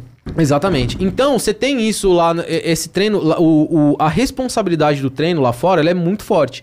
E aqui na nossa região, cara, tem o, o nível aceitável da várzea, né? Só que o que acontece? Às vezes os caras, é, você tem jogadores que já foram campeões, você tem jogadores que já fizeram bootcamp, então os caras, o- a barra deles vai subindo, mano. Então, a várzea que tá rolando aqui, às vezes, pro cara que já fez bootcamp, já foi campeão, ele não quer ter que passar por isso, mano. Eu não quero ter que viver nessa várzea aqui de treino. Então, ele vai podando e aí não vai treinando, aí não arruma treino. Então, essa foi a grande polêmica do cenário. Mas 00 e o DK já estão no Já grupo de estão. treino, até a gente sabe, já estão no grupo de treino dos times. Ai, tem É. várias coisas pra falar disso aí. É, porque assim, são, quando você fala de, de treino, sabe? São esses três quesitos. Assim, é, é inadmissível você desmarcar treino do nada. Assim, isso pra mim é aquilo, não dá. Atrasar também já é uma parada que, se você é profissional, você tá ali lidando com outra pessoa, né? Você tem que estar uma hora antes naquilo. blá, blá, blá. Pode acontecer, mas talvez não seja o pior cenário do mundo.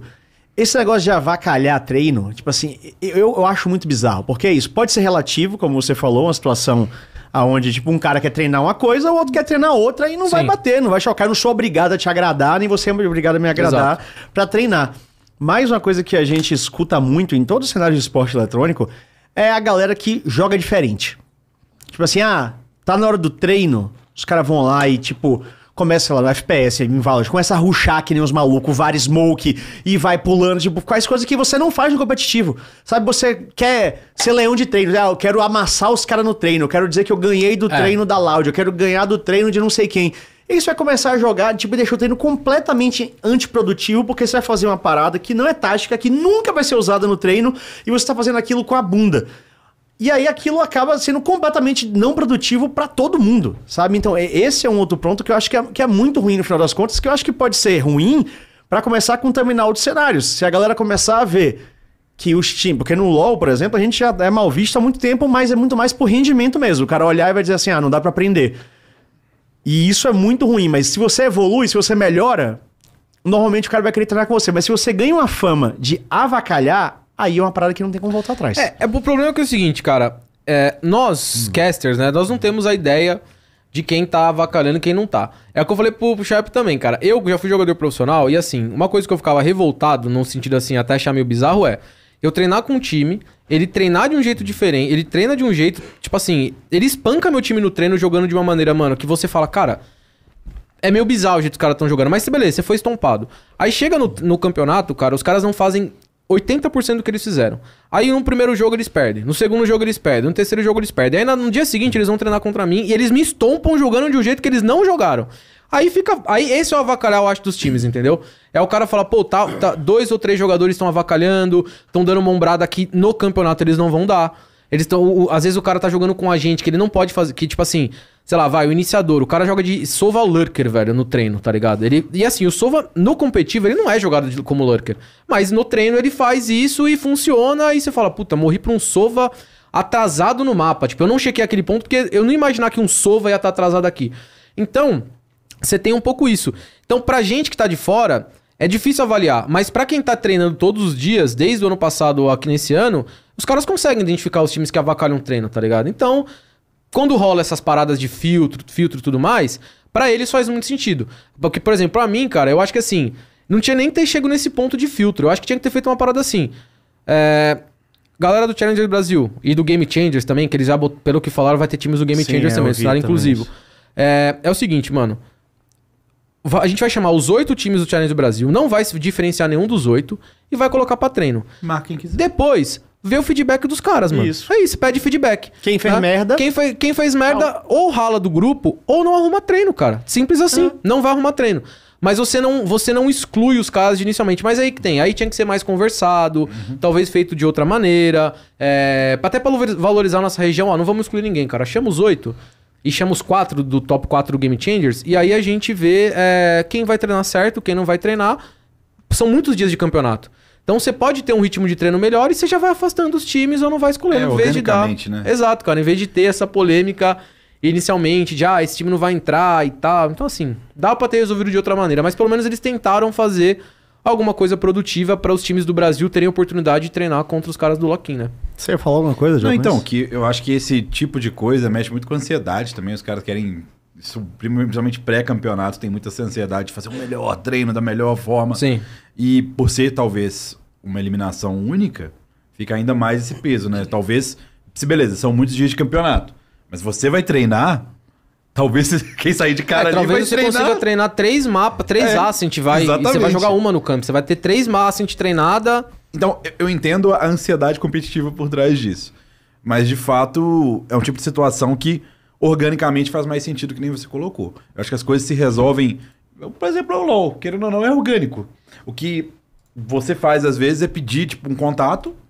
Mas se o cara fala sim ou fala não, Faz a Exato. boa vontade dele. É, assim, mano, se existe uma diferença de time muito grande, por exemplo, eu tava contando pro Chape, quando eu jogava na Fúria, a gente foi pra fora e tal, e a Astralis veio pedir treino pra gente.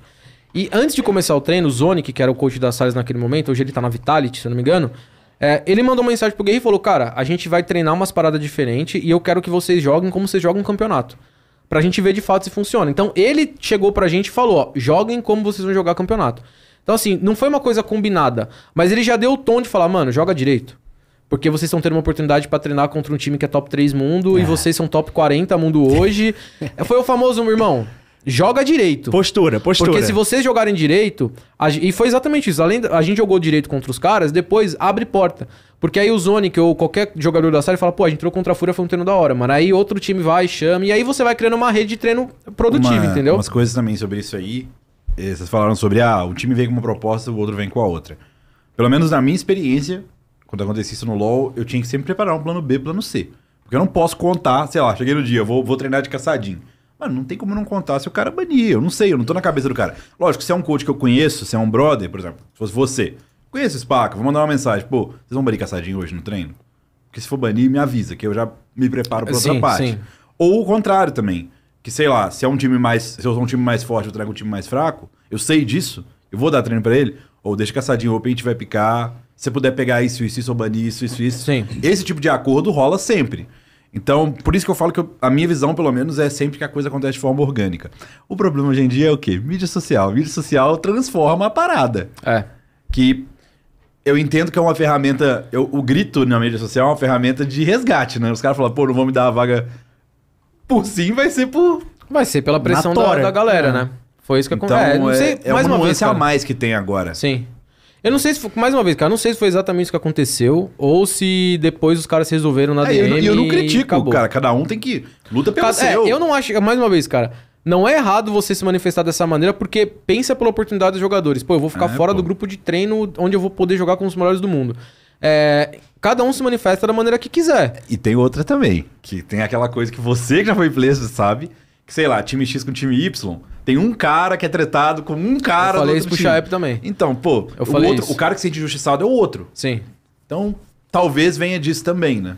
É, você É tem um. complicado, tem muita, muita nuance. Nossa. Você tem umas picuinhas entre jogador, você vê em campeonato, tem cara jogador que já foi ex do time. Pô, jogador que é. mata o cara e, mano, chumba o corpo do cara no, no competitivo, você sabe que tem alguma coisa ali. Então, é só aquela coisa. A gente não tá por dentro pra entender tudo isso. Os É. caras sabem os motivos, né? É, é complicado. Treino é sempre um assunto muito difícil, porque não tem uma fórmula. Porque aquilo são dois times querendo duas coisas diferentes Sim. em um ambiente. Então, enquanto eu quero treinar uma coisa, você quer treinar outra. E uma coisa que eu até te perguntei antes da gente vir pra cá era se não dava pra combinar. Né? Tipo assim, ah, eu chego pra você assim, Spaca, meu time quer treinar entrada no bomb site B. Você pode defender pra mim? Só no B? A gente Não, já- não tem como fazer isso. Não dá. É, é, não, não é... é o que eu te falei, cara. Lá, você perde o fator jogo sim- surpresa. é, o fator tá surpresa, é. Você perde o fator surpresa, mano. Uma coisa é você defender um spike site sabendo que os caras vão entrar. A outra é você saber, é você defender, na tipo assim, sem saber o que os caras vão fazer, entendeu? Então é. é não dá pra ter de- desse ponto. Mas é o que eu falei pra você, cara. Às vezes isso é aceitável até. Beleza, são duas ideias divergentes de, de treino, composições são diferentes, porque, com mais uma vez, o Valorant tem um quesito composição que tem coisa que a sua composição é muito boa pra fazer e tem coisa que ela não é boa pra fazer. Então, inevitavelmente, você vai ter que segurar um pouco mais o jogo. né? Trazendo pro LoL, que o Diogo falou, seria mais ou menos assim. Vamos supor, mano, que eu tô jogando contra você no top e vamos supor assim, o meu top, eu sei que o meu early game é horrível contra você. Só que o que acontece? Eu vou pra cima de você o tempo inteiro. Aí você faz 6 kills em cima de mim, tá ligado? Foi produtivo pra você esse treino? Não. É óbvio. Pra mim, muito menos. Mas eu vou, vou tentar tirar o X1 com você o tempo inteiro. Aí você falar, pô, no camp eu jamais vou pegar um adversário que vai fazer isso contra mim, tá ligado? É, jogar muito agro é Entendeu? o clássico. É mais ou menos isso do Valorant no- trazendo pro LoL, cara. Que é você fazer coisas que, que teoricamente, o seu agente não é pra fazer e que você se coloca em situações de um risco muito alto. Você pode fazer isso, mano. Mas você faz isso o tempo inteiro no treino. Então, sei lá, um cara, que- um cara que tá no Spike Site sozinho. Em vez de ele jogar, às vezes, pelo uma info, ele joga pelo all-in, ele joga, tipo, trocando tiro, ele, Ele mata três. Aí fazer você fala, cara, mas, tipo, ele não vai fazer isso no campo. E no campo ele não faz. Então, é, tem isso. Por mais que o treino seja pra você testar coisas novas, tem coisa que às vezes beira o absurdo. Por isso que a galera fica puta no, no treino. A gente abriu o programa falando sobre essa, o impacto que o, o NA vai ter com a ida da liga inteira pra lá, por ser um- uma parada continental. Só que agora, nesses próximos 17 dias aí praticamente, a gente vai ter o mundo inteiro aqui no Brasil. Você acha que isso dá pra deixar um legado foda pro Valorant aqui? Cara, eu espero que sim, velho. Porque, assim, os times que não aproveitarem o tempo de treino contra os melhores times do mundo vão estar jogando. E assim, Mas assim, dá pra deixar um legado? 17 dias cara, dá pra deixar legado, um legado? eu acho que legado de assim, de ah, ah, isso fez com que a nossa região Melhorasse. melhorasse, eu acho que não. Mas eu acho que a parte profissional, principalmente, e de ideia de jogo, a gente tem que evoluir. Né? Eu até tava brin- brincando com você, eu conversei com o Sadak há um tempo, há um tempo atrás e, cara, a gente- ele falou que existem alguns times ainda que estão copiando composições. Né? Eles treinam de um jeito e no dia, na semana seguinte eles vão treinar o mesmo mapa e o time trocou três agentes pra jogar exatamente como a Loud estava jogando. Né? É difícil fugir disso, mas eu acho que a parte profissional, cara, e principalmente a parte de você ter ideias próprias, eu acho que é uma coisa que nossa região precisa. Entendeu? Porque, por exemplo, a gente brinca da, da, da Loud antiga na Ascent. A Loud foi contra todos os metas de, de Ascent possíveis quando o Chamber era muito forte e eles jogavam sem Chamber. Eles jogavam de Killjoy e virou a melhor Ascent do mundo. Até hoje a Ascent é jogada exatamente com a mesma composição que não foi, não foi que a Loud popularizou, mas a Loud usou da melhor maneira possível, então não foge. Eu tava fazendo o Watch Party do Game Changers ontem, tava jogando o, o Odic contra MBR. Os dois equipes foram com a mesma comps. Todos, a maioria do time jogando Ascent é Jet, é, KO, Sova, Killjoy e Omen, tá ligado? Ou Astra, vai, um dos dois muda. Mas ficou nisso. Então, eu acho que nosso cenário precisa um pouco mais disso, de novas composições, é, jogadores, é, gerar jogadores, comissão técnica, e aprender isso com regiões que, por exemplo, a região do Ásia Pacífico, cara, imagina treinar contra a Paper Rex, que é um time que tem uma composição única, específica para o gameplay style dos jogadores. Você não vai treinar, conseguir treinar contra quase nenhum outro time assim. Então, para você reagir é melhor. Você aprende a, jogar contra agentes diferentes. Então, não vou dizer que vai criar um legado de nossa, nossa região evoluiu muito, mas talvez pro profissionalismo dos times em treino e pens- o pensante, né, de você pensar em como melhorar seu time, pode ser que seja uma grande ajuda. E tem o outro lado, que eu acho que, assim como, como o Shep colocou, a parte de legado, vocês estão falando de time, pros jogadores também, pô. Imagina, você vai ter uma oportunidade treinando com um cara de poder mostrar que, o quão bom você é, o quão você pode se destacar. Porque é impensável isso no LoL. Mesmo quando a gente vai treinar lá fora, ou quando os caras vieram aqui, ninguém ia ser importado. A gente não pensava isso nessa época. Sim, né? sim, sim. Até Agora, hoje, até hoje no LoL é, é muito difícil. difícil. Mas no Valorant? Cara, Já você, tem, você vai já. ter um treino contra os melhores times do mundo. É a sua chance, é a hora de você dar bola nos caras. Mostra o seu jogo. Isso é uma boa. Será que depois desse loquinho aqui, de tipo, sei lá, pelos jogos, existe a possibilidade de ter alterações em times? É, Ou já tá não- tudo fechadinho? Cara, eu acho que não, eu acho que não tem Não a dá. segunda janela, não, tem a segunda janela de transferência. Tem muito time que não tem sexto player. É, a gente Então, viu isso assim, aqui, né, quando foi é. passando. Por que não, né? Por que não? Você vê um time aí, um, um treino onde um cara Será fica que é de por causa olho. disso que não tem sexto play? Que os caras esperaram pra ver como é que vai ser o começo? Não, Diogo, eu acho. Eu, eu acho que, cara, no FPS, seis jogadores, velho, não, eu não, não existiu. Assim. Não é que não existiu um time. É, no, no CS começou bem. Eu acho que outros jogos tem, acho que Overwatch também tinha. Você tinha a rotação de jogador. Tenho quase certeza. É, mas no, no CS, por exemplo, que é o jogo que eu tenho como base, a Valve não permitia, né? Então, os times que jogavam com seis jogadores, a Vitality chegou uma época a jogar com seis jogadores, a Astralis tentou jogar com seis jogadores, mas a Valve punia, né? Se você trocasse o jogador, você pedia pontos de RMR que davam vaga pro Major. Então, os Isso. times tiveram que tirar. Sabe esses sextos eu jogadores. soube. Eu, se- eu sabia que isso acontecia. Irmão, eu acho que foi uma decisão horrível da Valve e isso prejudicou muitos times. Porque a Valve sempre dava as coisas pros players. Os É. players eram os donos do negócio, É. não era o time. O time é foda-se pro CS. Não, isso aí sim, mas eu tô falando... Beleza, eu entendo. Aí se nós, se nós quatro éramos um time com mais um aqui, saiu nós três, ele olhava pro time e falava, foda-se o time. Quem deu os pontos foi o jogador. Então você vai perder tudo. Não, mas Não, eu acho é, que o Diogo então, quer dizer do sexto. é esse por que que, por Ah, que, que a Valve. player. É, É, eu não, não esse tenho- ponto, o outro. Eu não sei, cara. Por que, que Porque, eles fizeram por que que isso? é tão ruim? Por que que, tipo... entendeu? Porque assim, consigo- essa demanda de seis jogadores surgiu por conta do excesso de campeonatos internacionais. Exatamente. Né? Então, é, isso surgiu por, por conta desse fator e a Valve punia os times que faziam mudanças de line-up e, te colocavam seis Assim, a Valve proibia de ter seis jogadores na, na roster ativa do time. Porque, querendo ou não, isso gerava... Você, se você quisesse trocar, você ia trocar o cara. É. O cara tá jogando mal, você não tem como colocar um... Ou você, um- por exemplo, num mapa, sei lá, que você tinha a possibilidade de jogar com dois AWP, você tinha um sexto player que podia ser AWP e você trocava um, hum. suporte rifle por um jogador que faça a função de, de, de dois Eu AWPs, entendeu? é bom. Então você tem essas opções. No Valorant, provavelmente você vai ter isso no futuro, talvez alguns times tentem. A Leviathan, cara, foi um time que eu conversando lá no Chile, eles falaram pra mim que a ideia inicial é manter os cinco jogadores pra primeiro pegar a rodagem, mas depois o Kesnet vai entrar, mano. Olha aí. Eles falaram que o Kesnet vai entrar é, para fazer uma função. Tem mapas, por exemplo, que, por exemplo, o Tacolila é o duelista. O Kesnet também é. Mas a icebox deles, é, no campeonato, inclusive, eles jogaram revezando.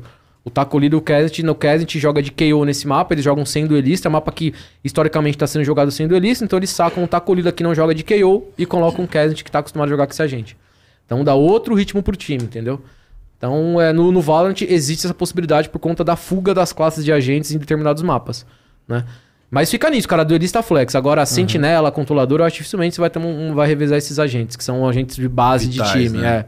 O, o- o questionamento que eu vou fazer agora não tem muito a ver, mas tem a ver até com o Loquim, que você acabou falando um pouco do cenário inclusivo, que elas vão estar no treino também, né, do grupo.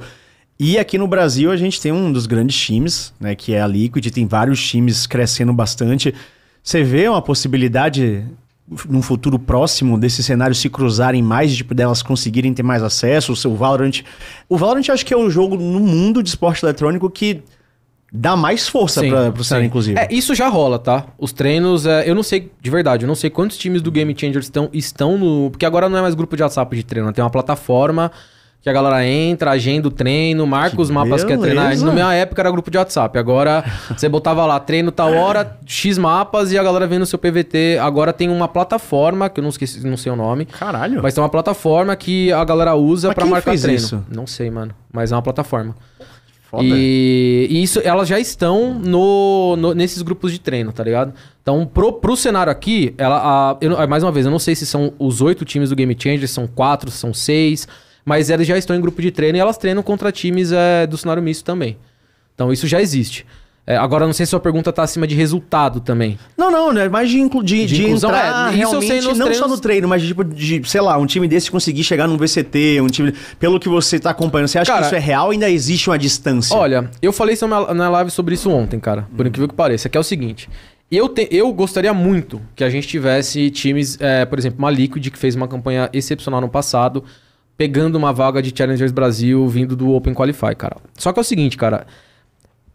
Os últimos resultados de times femininos inclusivos contra times mistos não foram positivos.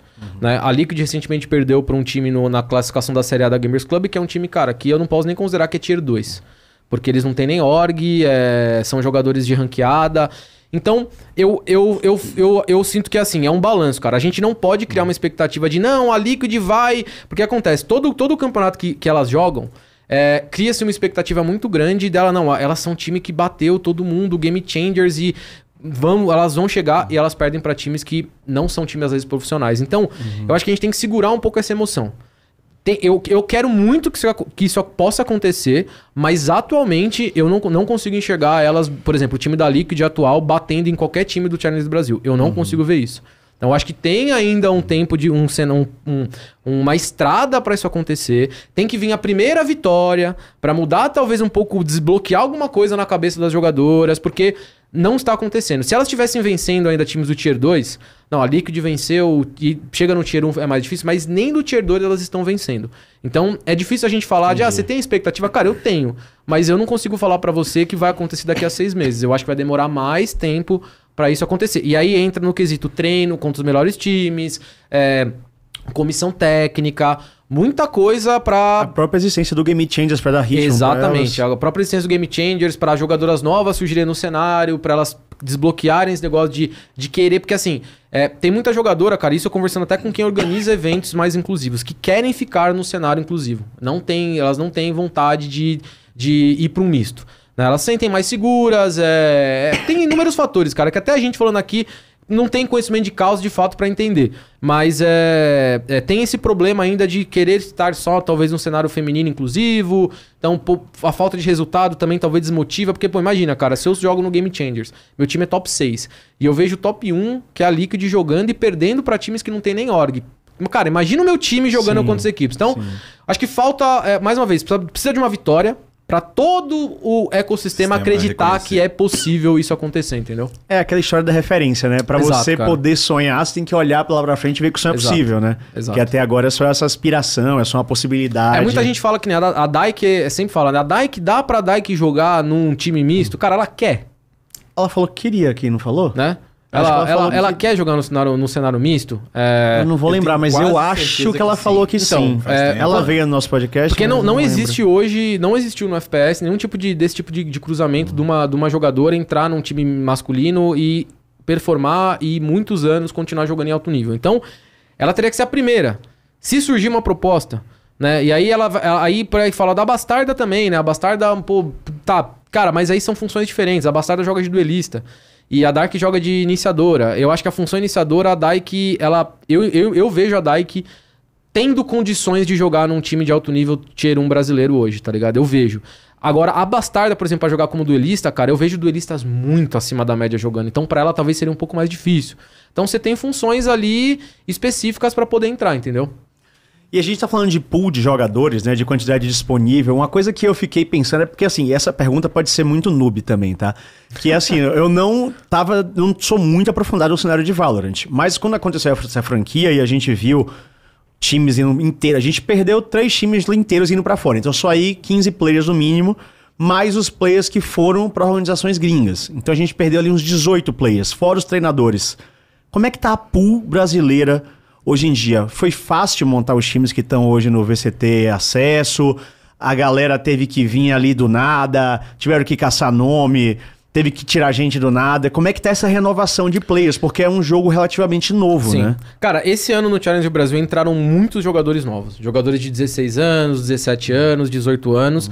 Eu acho que as organizações estão entendendo que a fórmula Loud é uma fórmula muito boa, que é você ter, ter dois jogadores ali experientes e três jogadores muito, muito novos, mirudos, com capacidade absurda de evolução.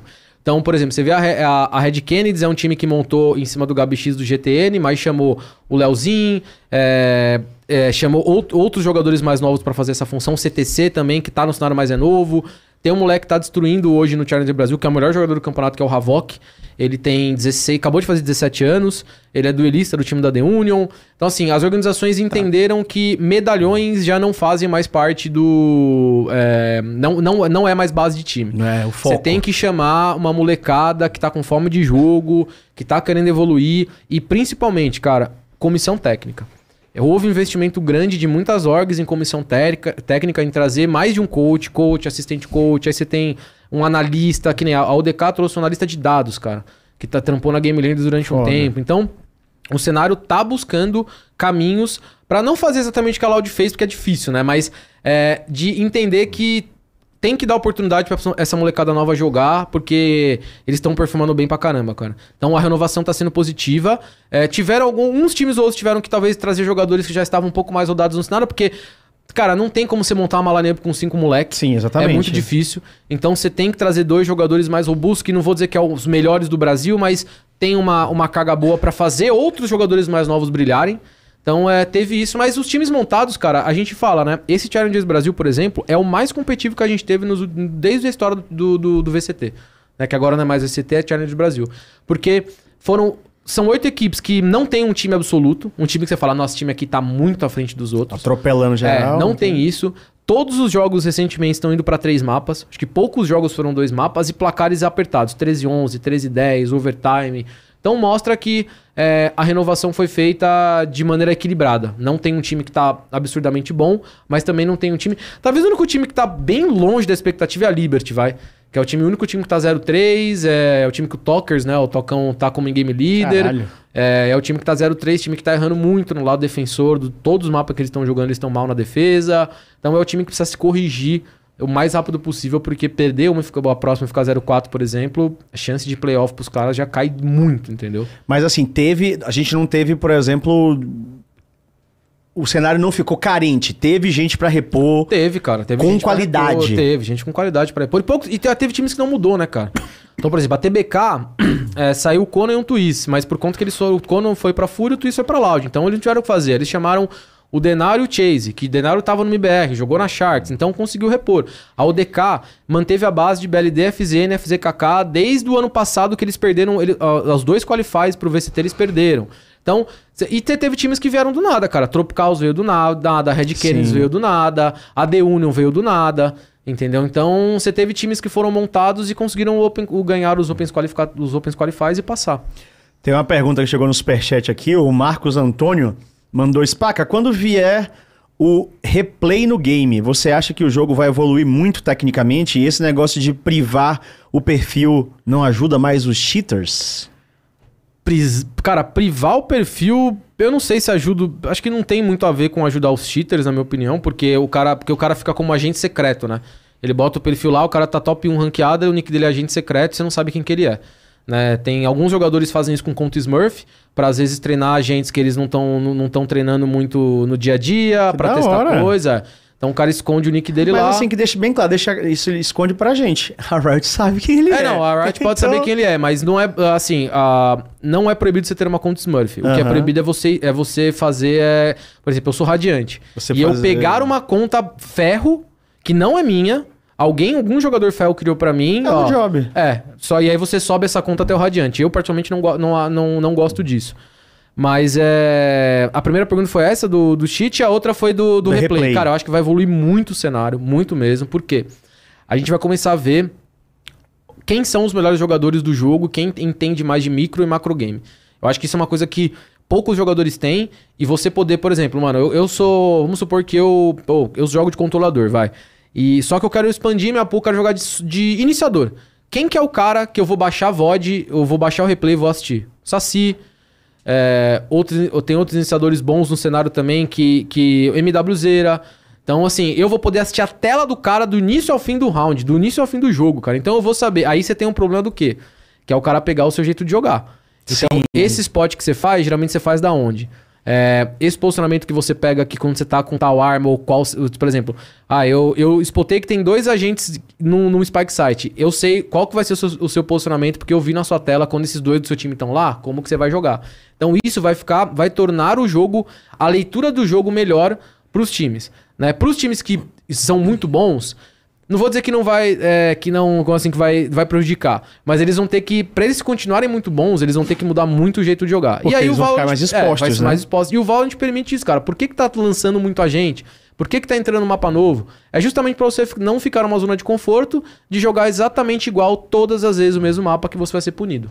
Entendeu? Perfeito. É, replay é uma parada que muda muito. Aí, né, nesse caso, jogo, acho pô. que formação nunca vai jogar contra, né, cara? É, então, é, é pros, pros dois, né? É. É, é pros dois. Se tá liberado pra todo mundo, fica coisa linda. O Leon Sampaio mandou só um paranoia aqui. Sempre tem, né? Sempre tem, cara. Paranoia. Tem uma bind do Bida que eu falo paranoia tipo umas 150 vezes, cara. O José Vandeir mandou aqui. Spaca acha que tem espaço para novos times e novos jogadores no cenário do Valorant, considerando os poucos campeonatos? Cara, eu acho que tem. É, eu acho que assim, a gente vai ter agora um Tier 2 surgindo, com a Gamers Club ajudando, criando a, a Série A. É, eu acho que. É é uma coisa muito bizarra que assim, cara, quando rolou o Open Qualify recentemente dos times que iam pra fora, eu vi muitos jo- jogadores se desesperando nas redes sociais de meu Deus, Sim. eu perdi a chance da minha vida e tal. Acabou o cenário. E, cara, o time foi embora também, né? Time, que não quis times botar. fecharam. Então, assim, eu acho que tem a chance. Só que eu acho que a galera leva muito pro cenário muito pessimista, saca, cara? É, é que, mais uma vez, talvez por eu ter vindo num cenário onde era comum você jogar duas competições no ano e só, né? Você não tinha um campeonato recorrente, você treinava, você ficava treinando o ano inteiro pra jogar dois campeonatos que davam vaga pra fora. É, beleza, quem não passou esse ano, o cara vai ter o outro. Ah, mas eu vou ficar fazendo o quê? Você vai treinar, irmão. Você vai ficar treinando, você vai jogar campeonatos menores, você vai tentar aparecer de alguma maneira, você vai se preparar pro ano que vem. Porque todo mundo, muito jogador acha, cara, que é, é- que tipo assim, ah, não classifiquei pro Challenge Brasil, acabou a minha vida, eu vou não vou jogar mais nada. Cara, você tem, você tem a oportunidade de continuar jogando e se preparar pro próximo ano, porque se você não fizer isso, tem outros 100 jogadores que vão estar fazendo, cara. Sim, é uma decisão que você vai ter que tomar. Você vai encarar como um desastre da sua vida e você vai se desmotivar e não vai querer continuar jogando porque não tem campeonatos gigantes pra jogar, aí é um problema seu. Tem moleque de 15, 16 anos, cara, que não tá nem aí de jogar campeonato. Ele quer aprender e quer ficar melhor no jogo. E quando surgir a oportunidade o ano que vem, Ele vai tá lá. Ele vai estar lá. E você que, que ficou. E aí vai de cada um, da vida de cada um. Às vezes é a oportunidade única pro cara, pra ele não ter que voltar a trampar com algo que ele não gosta. Tem, tem, tem o caso do Mateuzinho da TBK, cara, que na época eles saíram da PEN, eles estavam sem org e eles tiveram, ele voltou a jogar a ser Uber, irmão. É isso, ele treinava e era Uber. Não tinha o que fazer. Então, assim. Mas a vida não é um a vida doce. não é um morango, é, não tem jeito. Então, nem de jeito nenhum. se tivesse espaço pra todo mundo, cara, seria do caralho. Mas aí a gente, não, a gente sabe que não tem. A gente Não, tem falta- ia faltar padeiro, né, mano? Ia, faltar, ia faltar encanador. Então, não tá tem, todo mundo no infelizmente game, não tem caralho. espaço pra todo mundo. Isso é uma coisa que eu falo no Valorant, cara. Às vezes a galera vive um conto de fadas que tem que dar vaga pra 50 times pra campeonato. Não e não é existe, assim que né? Não, funciona, não é. entendeu?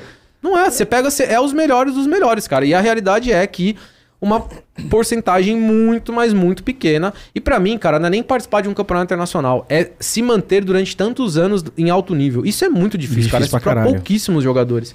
Então, é a realidade que você vive hoje, cara. Se você aceitar isso com mais facilidade e entender que a sua vida vai ser assim a partir de agora, talvez você tenha muito mais chance do que um jogador que vive de frustração, o tempo inteiro se frustra tanto demais. Recentemente o Guerri deu uma entrevista, né? Que a Fúria jogou o campeonato em Katowice, agora na Polônia, e não Perdeu. performou do jeito que performa. E ele deu uma entrevista muito olha. Ele falou, cara, nesse esporte que, você, que eu vivo, eu vou perder muito mais do que eu vou ganhar. Em qualquer esporte Qualquer assim. esporte é assim. E se, e se eu me frustrar toda vez que eu perco, muito mais do que eu fico feliz com uma vitória, eu tô fudido, cara. Eu vou ser um cara frustrado que vai levar tudo pro negativo, tudo tá ruim, tudo tá errado. Então, vai de cada um encarar isso aí. É, é foda, né? Tipo, porque é isso, o tempo inteiro as pessoas acham que os sonhos têm que ser demandados, mas no final das contas foi o que a gente já falou aqui, é business, né? Exato, então, cara. não é uma ONG. Tipo, o negócio não tá lá pra realizar sonhos. Sonhos são realizados como consequência das Sim, coisas que acontecem. Mas, no final das contas, é business. A empresa vai querer sua exibição, o time, então é sempre vai querer os melhores, quem se dedica mais, quem vai ter a sorte também de estar no lugar certo na hora certa, no, no momento. Então, é uma- um conjunto de Não, fatores, assim, tá eu vejo a galera muito é, pessimista mesmo com relação. E é um cenário tão novo de Valorant. É, os movimentos que estão sendo tomados são tão inéditos que a gente não tem como prever direito o que, que vai acontecer. E eu acredito é, que a Riot, com a inteligência que tem por trás e com a experiência que tem em esportes, ela tem um plano na parada, tá ligado? Tipo, eu imagino que pegar e criar essas super regiões pode ter um efeito cascata construtivo, tipo que de aumentar a base da pirâmide que para chegar até lá, do que tornar um pilar. Não vai ser um pilar, tipo, tá aqui grande, aí é um campeonato aqui, um campeonato aqui que vai alimentando. Eu acho que a chance de, de aumentar a base de times, de jogadores, é muito maior do que se o contrário acontecer. Então a galera tem que continuar jogando, continuar se preparando e, e esperar um crescimento do esporte. Acho que é muito mais fácil. Vou tentar gastar meu espanhol aqui, porque chegou uma pergunta chil- de um chileno aqui. Ó. O- isso é chileno, o CLP? É, o CLP são pesos chilenos. É, ele mandou 2.500 pesos chilenos, que equivale a... Dois chivitos. não, não, que 16 vale- reais. 16 É, reais por aí. Dá um chivito. Não, vamos lá. Vamos lá, vai, ele vai tentar. Ustedes creen que dentro de los equipos Latam BR salga bien parados de este sistema de franquia ou vai estar difícil? Saludos desde Chile Grande Cru. Então, ele perguntou se a gente acredita que dentro das equipes do Latam BR se são se elas são bem parados, eu não sei o que é. Que Eles são menos no sistema de ah, se, se a, a situa- situação deles no sistema de franquia vai estar difícil. E mandou um salve lá do Chile e exaltando a Cru.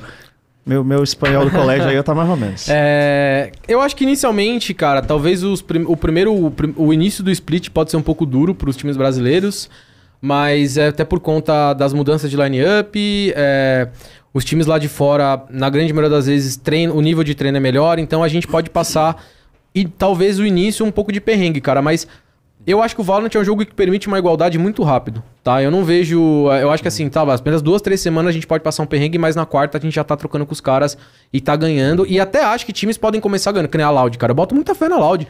Eu acho que, por exemplo, você pega a Loud, a line da line, da line-up da Loud, a line da Evil Genius, que tá, cara, a Loud você bate jogador por jogador. A Loud, se jogar 10 vezes, ganha 8, tá ligado? Então, assim, eu acho que, eu acho que individualmente falando, a gente tem bons jogadores. Mais uma vez, cara, eu acho que o que faltou pra gente o ano passado e o outro retrasado foi mental, tá ligado? É, eu também acho. Eu acho que foi mental. A gente teve, pô, a Vikings ficou a um round de ganhar da Gambit, que era o time que tinha sido campeão do último internacional. A Fúria fez 12-3 na DRX, foi o time que pegou top 3 no Champions desse ano. É, a NiP já ganhou da Fnatic. A, a Vivo Cade ganhou da Ascend naquele jogo da Breeze, que teve o bug da câmera do Joe, mas eles ganharam no final das contas da- do mapa daquele time. Então, eu acho que é mais a parte mental de se preparar para campeonatos maiores e o peso desses campeonatos do que propriamente ah, a gente não, nossa região não tem tanto talento e a gente vai ter que se virar com o que tem. Então, se os times conseguirem segurar essa parte do mental, que a Loud fez muito bem ano passado, tanto com o Arthur, que foi psicólogo do, do primeiro mundial, depois com o Bruno, que levou eles lá no Champions, e a gente viu a importância dele principalmente no documentário da Loud, é, eu acho que a gente tem grandes condições de, de trocar tiro com qualquer, qualquer time do mundo. Não região agora, mas qualquer time do mundo, cara. Primeiro agradecer ao Bruno, né, que mandou ele lá, de- tá acompanhando a gente do Chile. Obrigado aí pela audiência internacional. Tem uma do shampoo. Spaca, na sua opinião, é Shampoo. possível acontecer... Irônico, né? Não, é o Irônico, shampoo irônico. ícone dele. É, mas eu uso, eu uso na barba, pelo menos. Foi, ah, tá. Mas Aí, ó. dar uma lustrada. Mandou, é possível acontecer uma era de um time de Valorant? Se sim, qual time tem mais potencial eventualmente? Na minha opinião, é a Navi. Forte abraço. Ele tá falando globalmente, É, global. né? Mano, eu acho muito difícil de ter uma dominação Deu trigger, por conta até passou do... a mão é, na tá cabeça. na cabeça. Porque o jogo, ele, ele dificilmente vai permitir isso, cara. Mudança de mapa, bu- buff nerf de agente, né? É, isso é algo que, que para mim é, é muito significativo dentro do jogo, cara. E por mais que você tenha, por exemplo, uma dominância... Eu acho que assim, talvez dominar, igual a Astralis fez no CS, ganhou lá três Majors na sequência e tudo mais, eu acho que não vai acontecer. O que eu acho que vai acontecer é você ter talvez um time sempre no top 3. Que foi o que aconteceu, por exemplo, ano passado. Ano passado a Optic foi o time mais constante. Eles ganharam Reykjavik, ficaram em terceiro na Dinamarca é, e chegaram na final do Champions. Então o time mais constante foi a, a Optic. Eu acho que vitorioso mesmo, eu acho bem difícil Não que vai a gente rolar um tenha... Astralis. Não, cara. Porque... É porque assim, cara... jogo é muito dinâmico O jogo e é vivo. muito dinâmico e, é, e os agentes têm, é, assim, muda muito, mu- muito rápido uma partida, a proposta de jogo. Às vezes um time é muito bom naquele mapa específico. Agora, por exemplo, dominância de mapa, eu acho que a gente pode, pode ter. A gente pode ter times dominando um mapa, tendo muito mais vitórias que outros, igual a gente teve recentemente. A Loud na Ascent, a Fnatic teve na Icebox. Então é, mas eu acho que soberania mesmo de ser um time copando, vai, três mundiais no ano, eu acho muito difícil. Vou dizer impossível, porque. Mas eu acho Improvável, muito. É pouco improvável, provável, cara. É muito improvável. improvável. O Leon Sampaio mandou mais um aqui. Spacão, você acha que houve um risco muito grande da ida do mais alto nível BR para a franquia de nivelar o resto do cenário para muito baixo das outras regiões? Foi a pergunta que a gente abriu É, o podcast, né? É complicado, né? Porque você pega todo mundo e joga lá para cima. Acho que é evidente, vai ter uma disparidade, né? Mas é, vai fazer o quê? Cara, você precisa contar novas, novas histórias, irmão. Não tem jeito. A gente tem que acreditar que o nosso cenário vão ter no- novos jogadores tão bons quanto os que estão lá fora. Porque aí, porque aí faz sentido a movimentação das orgs, a 00 entrando em, em conjunto com o Pro Game Landers. Não sei se com o Pro Game Landers, eles fundiram, é, eles conseguiram a vaga no, no, no, no Challenger Brasil. Então, assim, a gente tem que acreditar que novos jogadores vão surgir. E alguns jogadores vão começar a sair de, de cena, porque é, é o, é o normal, né? É, é a reciclagem do cenário. E eu ainda acho que no FPS isso acontece muito mais rápido do que em outros cenários. Com certeza. A reciclagem de novos jogadores. Então é que nem a gente tá vendo o Havok aí, mano. Moleque, moleque- o, art, o artzinho da, da 00 Nation, um duelista que assim. Tá amassando, lembra muito aspas no estilo de gameplay, joga com vários duelistas diferentes. Então, assim, tem que acreditar que vai subir, cara. Senão a gente tá ferrado, né? Se a gente não acreditar que o nosso cenário vai evoluir, Fudeu. ferrou, cara. Eu, eu fazendo- volto a jogar, pô. É, tamo fazendo o então quê, né? volta, é, pô. cara velho é, no- os caras no Ascension. velhos no Ascension, né? Então, O Felipe Soares mandou Spaca, tu acha que o Loquinho Masters pode ser considerado campeonatos mundiais? Porque veja esses torneios no mesmo nível de um Champions, mas a Riot não dá tanto prestígio. É que existe uma, uma, uma parada que não são mundiais, são mundia- mundialitos, né? O ano É tipo teve- MSI mundial É, o no ano passado teve muito essa discussão de era mundial ou não. Cara, eu acho que assim, apesar de ter o peso, o Champions tem um peso absurdo, porque é de fato, o investimento é maior, você tem linha de skin, você tem um monte de coisa. Eu acho que quando você tem um campeonato que contempla os melhores times do mundo, é mundial. Pra mim, é mundial. O- mais uma vez, a nomenclatura muda de campeonato pra É. campeonato, tanto que, por exemplo, no CS você tem uma discussão se o MBR ganhou é, três títulos mundiais é, ou se ganhou só um. Porque o MBR ganhou uma SWC, mas ele ganhou uma DreamHack, que tava mais difícil que a SWC, porque a SWC geralmente coloca dois times por, regi por região, por país lá. A DreamHack é, um, é invite. E eles ganharam um campeonato chamado SHG Open, cara, na Dinamarca. é, que foi que tinha os melhores, tinha, os top, tinha o top 6 do mundo jogando. Nos dois campeonatos que o MBR ganhou além da SWC, tinha os top 6 times do mundo jogando, cara. Mas só é reconhecido como Mundial Major a SWC, entendeu? É, o Rainbow Six é a mesma coisa, porque eles têm o Six Invitational, aí Isso, tem não sei o que lá, Major, é, é, então. e aí, mas é isso, tá é todos os isso. times gringos jogando, porra.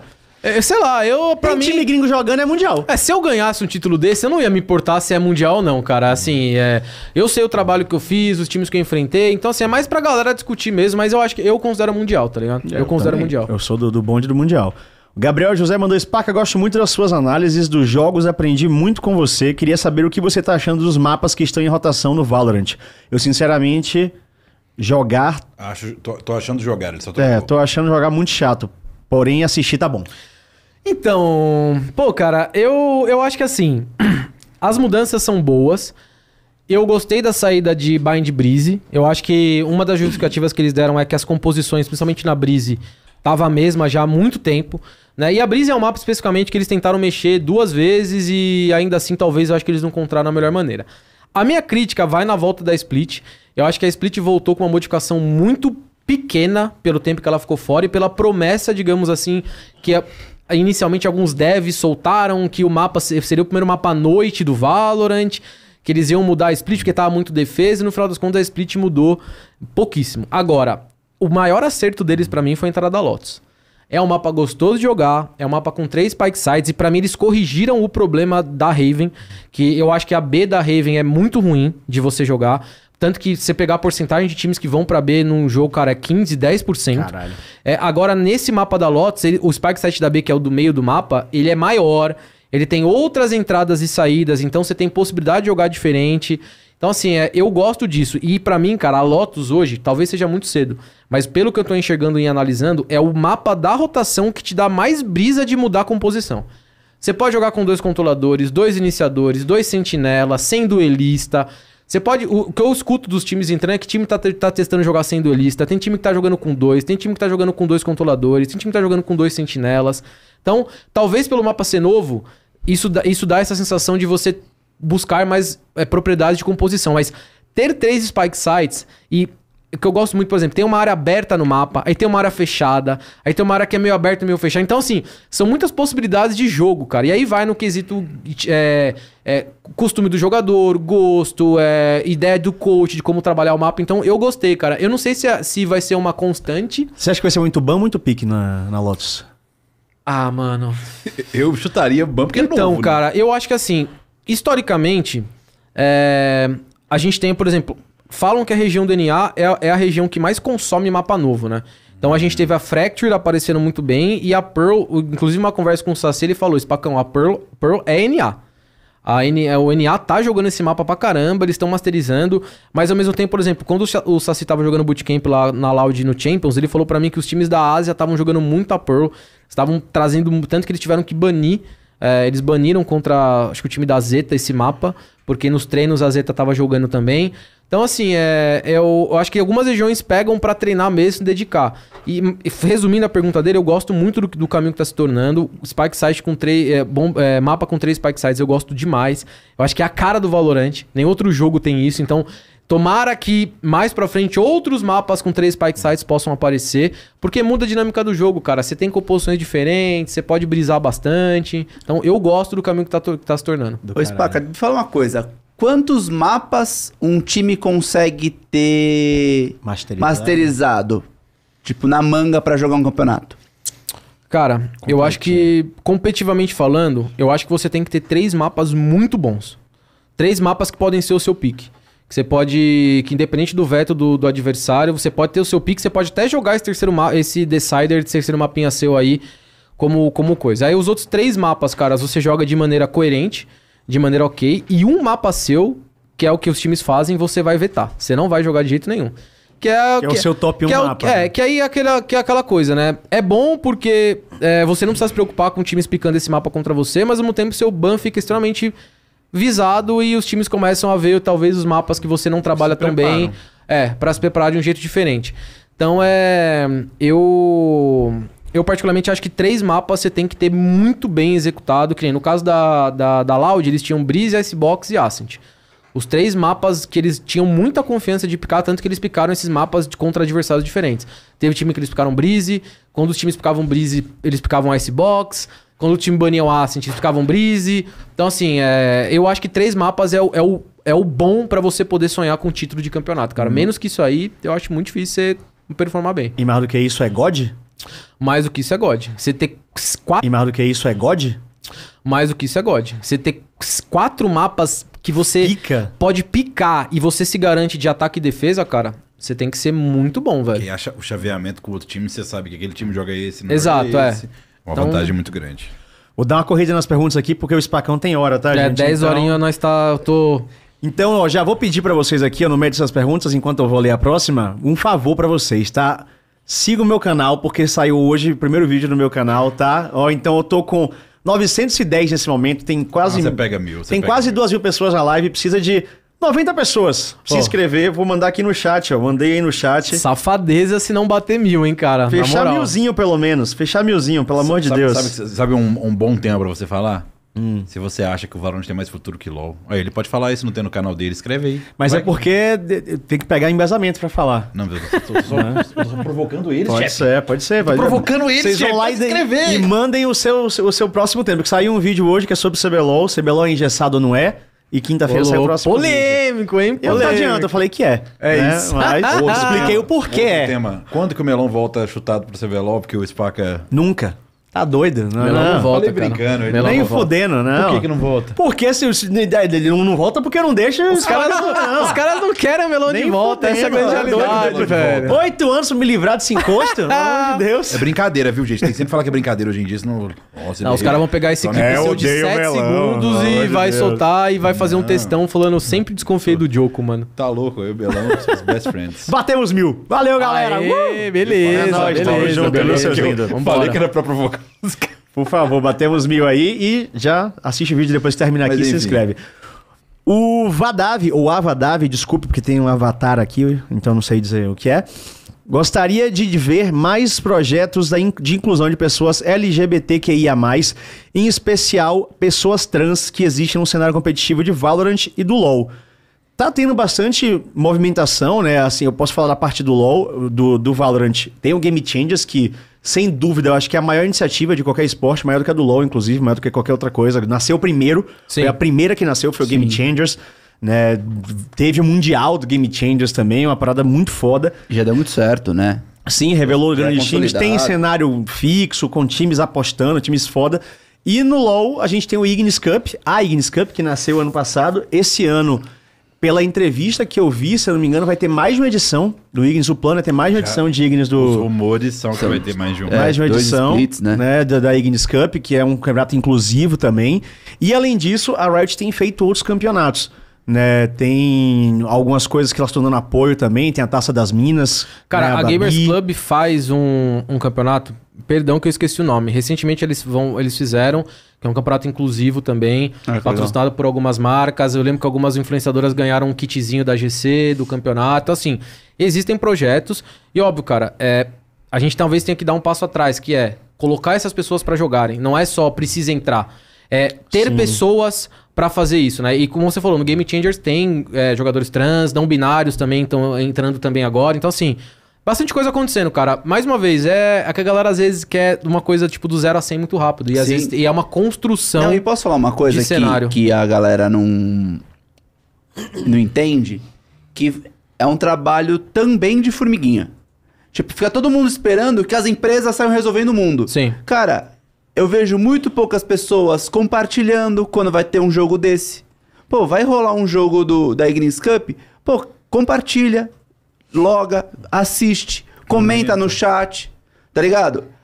Todo mundo tem um pouco de papel nisso. De, de ser audiência, de compartilhar, de fazer a palavra chegar pro próximo. Sim, não adianta só jogar pro outro sempre, né? É. Resolve aí, É, bota é. dinheiro. Não, vai lá assistir. Justamente. Divulga. Faz acontecer. É, É, exatamente. é uma coisa que a gente fala aqui direto, assim, sa- sabe? Tipo, até de um projeto que nem a gente aqui, pô. A gente tá no Flow, é, mas a gente ainda conta muito com o, o poder das pessoas, sabe? O, o MD3 cresce de acordo com que a comunidade abraça a gente.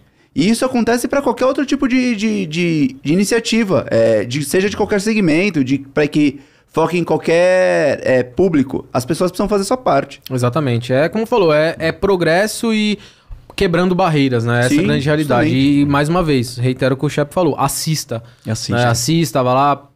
Tenha uma pessoa que você tenha como base pra se identificar. Acho que é sempre importante isso pra fazer o cenário crescer. A Vadav, ou Vadav de novo, perguntou qual shampoo que você usa na barba, Spaca. Cara, eu tô. Atualmente eu tô usando. É, não vou falar porque não pago patrocínio, né? Então Boa, não vou, isso não aí. falar nada. Paga nós. É Fiquei muito curioso. Paga nós. o Otsuka. Ixi, Olha gordão esmaga. Esse aí tá doido.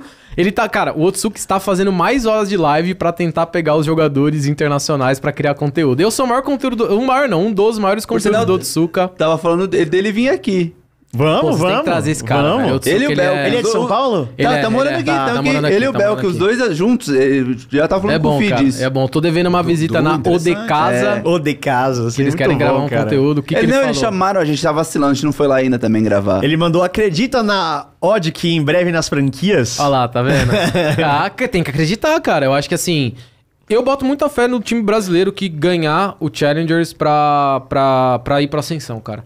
É, a gente tem alguns times lá de fora, mas olhando, fazendo um- um- uma. Olhando os times, os cinco times da região do NA que foram montados, pegaram os bons jogadores. Você tem, algo- você tem um, um time que falam que assim, que vai ser um- uma pedra no sapato do- do- das ligas dos times que vão jogar a ascensão, que é a The Guard. Né, um time que lá de fora falam que é um dos melhores, é favoritaço, né? Os galera do NA falam que eles são favoritados a estar no- nas ligas internacionais no ano que vem. Você tem a G2 também, né? Que teve toda aquela polêmica, eles não foram, e eles montaram um time no NA. Então, mas eu acredito nos times brasileiros, cara. E o DK tá bem no campeonato, tá 2-1. 2-1, Perdeu pra 0-0 Nation recentemente por 2x0, mas foi 2-13-11. O Sean da 0-0 matou 55, então assim. Nossa, é surreal, Foi, porra. ele matou nas duas partidas, ele matou 55, então é difícil você falar, eles podiam ter tomado 2 a 0 e tá 0-3 junto com a Liberty também. Então é um time bom e é um time que tem o, teammate mesmo, né? o BLD é esse teammate meu, jogamos junto na Fúria, no CNB também. E a última aqui é da Vodan. Ela, Vodan que é caster, ela manda, aproveitando pra falar disso, a gente teve o desafio Pride, eu ia falar dele, exatamente. Isso, teve cara, o é, desafio acho que foi isso, é Pride Isso. Cup, é a Pride Cup da Gamers Club. Iniciativa da Riot, mas a Final Level que foi o primeiro campeonato oficial com bancada de casting majoritariamente trans. Eu assisti, tava lá no chat, até falei.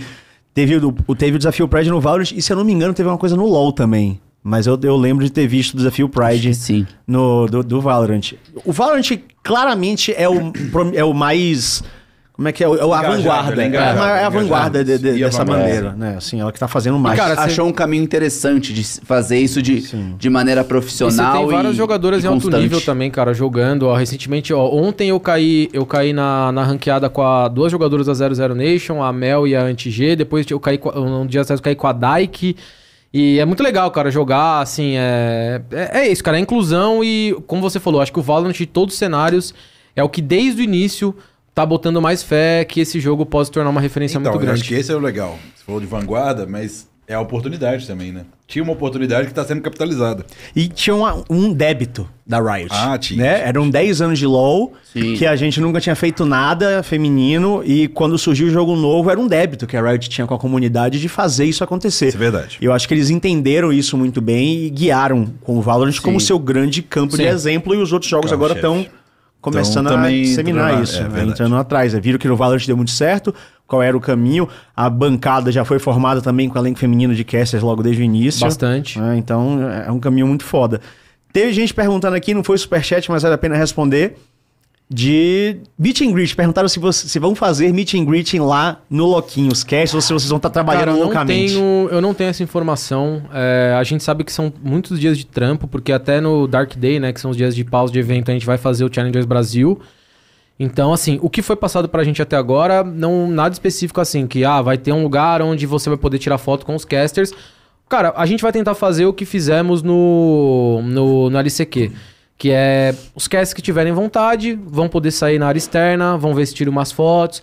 Né? A gente tentou fazer isso um pouco no LCQ, mas tem que coordenar o horário dos jogos, porque no LCQ a gente, eu, tipo, eu e o XRM, a gente saiu pra tirar foto e, mano, tipo, juntou muita, Muita gente. gente, Tomaram- e os um seguranças começaram a falar, galera, sai porque tem que, tem que colocar a gente pra dentro do ginásio, o pessoal tem que entrar. Então, assim, não tô sabendo exatamente se vai ter alguma coisa, mas a gente sempre vai, cara. São Vai lá 17 fora. dias, em algum momento, É, alguém, é. assim, não, talvez você não consiga tirar foto com todos os casters, mas Uhum. alguns casters você consegue tirar foto, trocar ideia. Perfeito, galera. Tá chegando o horário do Spacão aqui, então a gente vai se direcionando pro final. Então, Spac, queria agradecer mais uma vez você por colar aqui. É Obrigado. nosso convidado fixo de, de Valorant É sempre. Estamos né? aqui, Puro. cara. Estamos aqui pra isso. Já falei pra você. Podem me chamar. Eu tenho, infelizmente, eu gosto muito de falar. Então tá, vocês é, vão ter um problema aí daqui pra frente, mas tô aqui, cara. Vamos trocar essa ideia. E lembrando, dia 13 agora começa o lock-in. Campeonato aí 32 times. Do dia 13 ao dia 4 de março. né? É, single Elimination MD3, lá no Ibirapuera, é, capacidade total do Ibirapuera. Total? É, é, vai ser tudo, não vai ser só metade. Pelo que eles falaram, eles vão pegar o estádio inteiro, o ginásio inteiro pra Caralho! fazer. É, porque no, Pra no LCQ, 17 dias. no LCQ eles fizeram metade, Metade, nesse aqui é. parece que vai ser, vai ser, vai ser, vai ser, Louco, pegaram mais tudo? espaço. Cara, eu não sei se vendeu tudo, porque tem dia de semana, aí os É. jogos começam num período, num horário, então assim, eu acho que pros finais de semana já tá quase, quase tudo esgotado. Por esse final de semana já tá tudo Caralho, esgotado. Imagina Que foda, só. que foda. Vai ser o famoso bloquinho. Vai Isso ser é incrível, vai ser incrível. Então, ó, se quiser dar algum recado agora, olhe pra sua câmera 5, mande seus beijos e Opa, abraços, o vamos lá, momento então. é seu. Cara, Careca agradecer, brilha, careca, careca brilha brilha. aqui, né? Não passei pó, tem que passar muito pó na, nas careca aqui. É, agradecer mais uma vez, galera do Flow Games, sempre, cara, muito solícitos, trocam ideia, então mais uma vez obrigado, estamos nóis. aqui pra isso. É, e falar pra todo mundo, cara, que apoia, né, não só é, o Valorant, os cara velho, acompanhar os novos times do Challenger Brasil, o campeonato tá bem equilibrado e o Loquinho agora, conheçam os novos times, as estrelas, novos jogadores, a gente precisa contar novas histórias e obviamente colhem lá pra dar o suporte, né, pro MBR, Fúria e Loud, pra eles fazerem bonito lá e quem sabe a gente não ter mais um Bra- ma- de novo um time brasileiro sendo campeão, porque não, não custa nada sonhar. E nos vemos lá no Loquinho, cara. Nos vemos Loquinho, pois é. E inclusive apoie também os times brasileiros fora dos times brasileiros, né? Se você É, quiser. primeiro você apoia os times brasileiros. três brasileiros, Depois né? que for eliminado, se assim, se não jogar contra time brasileiro, né? Mas óbvio, torcida pra Sentinels é importante, a Cru também. Cara, tem, a gente tem um carinho por outro jogador, por exemplo, a Leviathan tem o NZR, que é um cara que a gente gosta O, o bastante. foda é que, assim, os dois times que tem BR são os nossos arquirrivais, tá É, ligado? É, é o bizarro, problema, tá ligado? Esse é o problema. Imagina uma final, cara, Então que Loud a gente ganhou, é, é, é, não, É o sonho, é o sonho. A gente- você, Não, cara, posso ser sincero? A gente colonizou eles.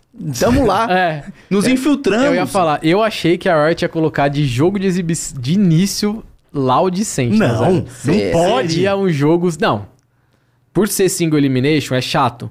Porque as equipes uma elimina a outra. Mas talvez pra. Ia garantir que a gente ia ver esse combate. É, hein? É Isso- porque a gente vai jogo ver. Eles ser. estão na franquia. É, ainda a gente vai ver. Mas a gente Ia não ver vai. logo. É, é um só que gente pessoal- tem ansiedade. É um combate de cê- morte, pô. Exato. Eu e prefiro seria um na jogo- final. Só que então, pode Logo ser, depois. pode ser que role na final lá no Ibira. Você imagina como vai estar aquilo lá. Sério, não, Não, sério. Vai Vai, estar vai surreal. acabar, pô. vai estar acabar. surreal, surreal. Ia ser surreal. doideira. Ser Doideira louco, máxima. louco demais. Thiago Maia, mande seu tchau aí. Cara, maravilhoso ter o SPAC aqui de novo. Deu pra entender bastante. E, lógico, é, surpresas, né? Quem sabe, vamos ver como é que a gente vai. Quem, que a gente consegue descolar pra conversar? Será nessa É, então, aqui? é, vai ser difícil, porque isso, como é- o campeonato é muito corrido e assim, elimination, os caras. Né? Bom, mas vamos tentar trazer gente do- dos times gringos, inclusive, aqui, tá? Mano, meter um English. Pois Hoje é. já meti um Spanish. Vixe! É. Bom Spanish, bom Spanish. Mas sempre uma experiência muito legal. Deu pra entender um pouco de meta dos times. E acho que todo mundo vai preparado dentro de casa também pra esse loquinho que vai ser sensacional. Preto. É isso, meu povo. Muito obrigado. Spaca já virou oficial, conselheiro oficial Já, já de falei isso pra ele hoje. assuntos de Valorant e É da adjacências. Muito obrigado, Spaca, por estar aqui com a gente Eu mais. que agradeço. Sabendo que tá vindo pra São Paulo, então vai estar mais. Cara, estou É, me tá procurando mudando. casa. é, estou mudando assim, é foda falar, mas eu tô procurando apartamento. Aí, É, mande mensagem pra, pra onde? Já Eu tenho um apartamento que aluga. Cara, É. tô tentando alugar uma AP em São Paulo, mas tá difícil e eu espero que até o início das ligas internacionais já esteja estabilizado aqui em São Paulo. É Perfeito. isso. Boa noite. Galera, muitíssimo obrigado. Siga meu canal, tá aí no chat, tá? Tem, vai ter vídeo toda terça e quinta, então tamo junto. Falar de esporte eletrônico aí com outras abordagens mais próximas com a true da true sendo colocada. Ela não gosta de falar essa palavra. Mas a gente vai falar de alguns temas que são mais nebulosos, então a gente vai expor com alguns fatos e aí você toma suas decisões, porque é mais fácil você tomar uma decisão e opinar sobre algo com substância do que só no achismo. Então é isso que a gente vai fazer por lá e quem sabe outros conteúdos também. Spaca, mais uma vez, obrigado por Valeu, falar com a gente vambora. aqui. Obrigado mais uma vez aí, meus queridos colegas de mesa. Obrigado a toda a produção aí do Flow Games MD3. A semana do MD3 encerra hoje. Mas, meu amigo, o Flow Games aí, ó, vai comemorar Hogwarts Legacy a semana inteira. Vixe. Então fica ligado, porque os caras vão continuar. Teve gameplay hoje e vai ter papo ainda a semana inteira. E semana que vem vai começar o Loquim. E a gente quer dedicar também uma parte desse mês bem ao Valorant. E fiquem de olho na nossa agenda da semana, porque vem coisa boa por aí, tá? É isso. Até a próxima. Tchau, tchau. Meu Deus.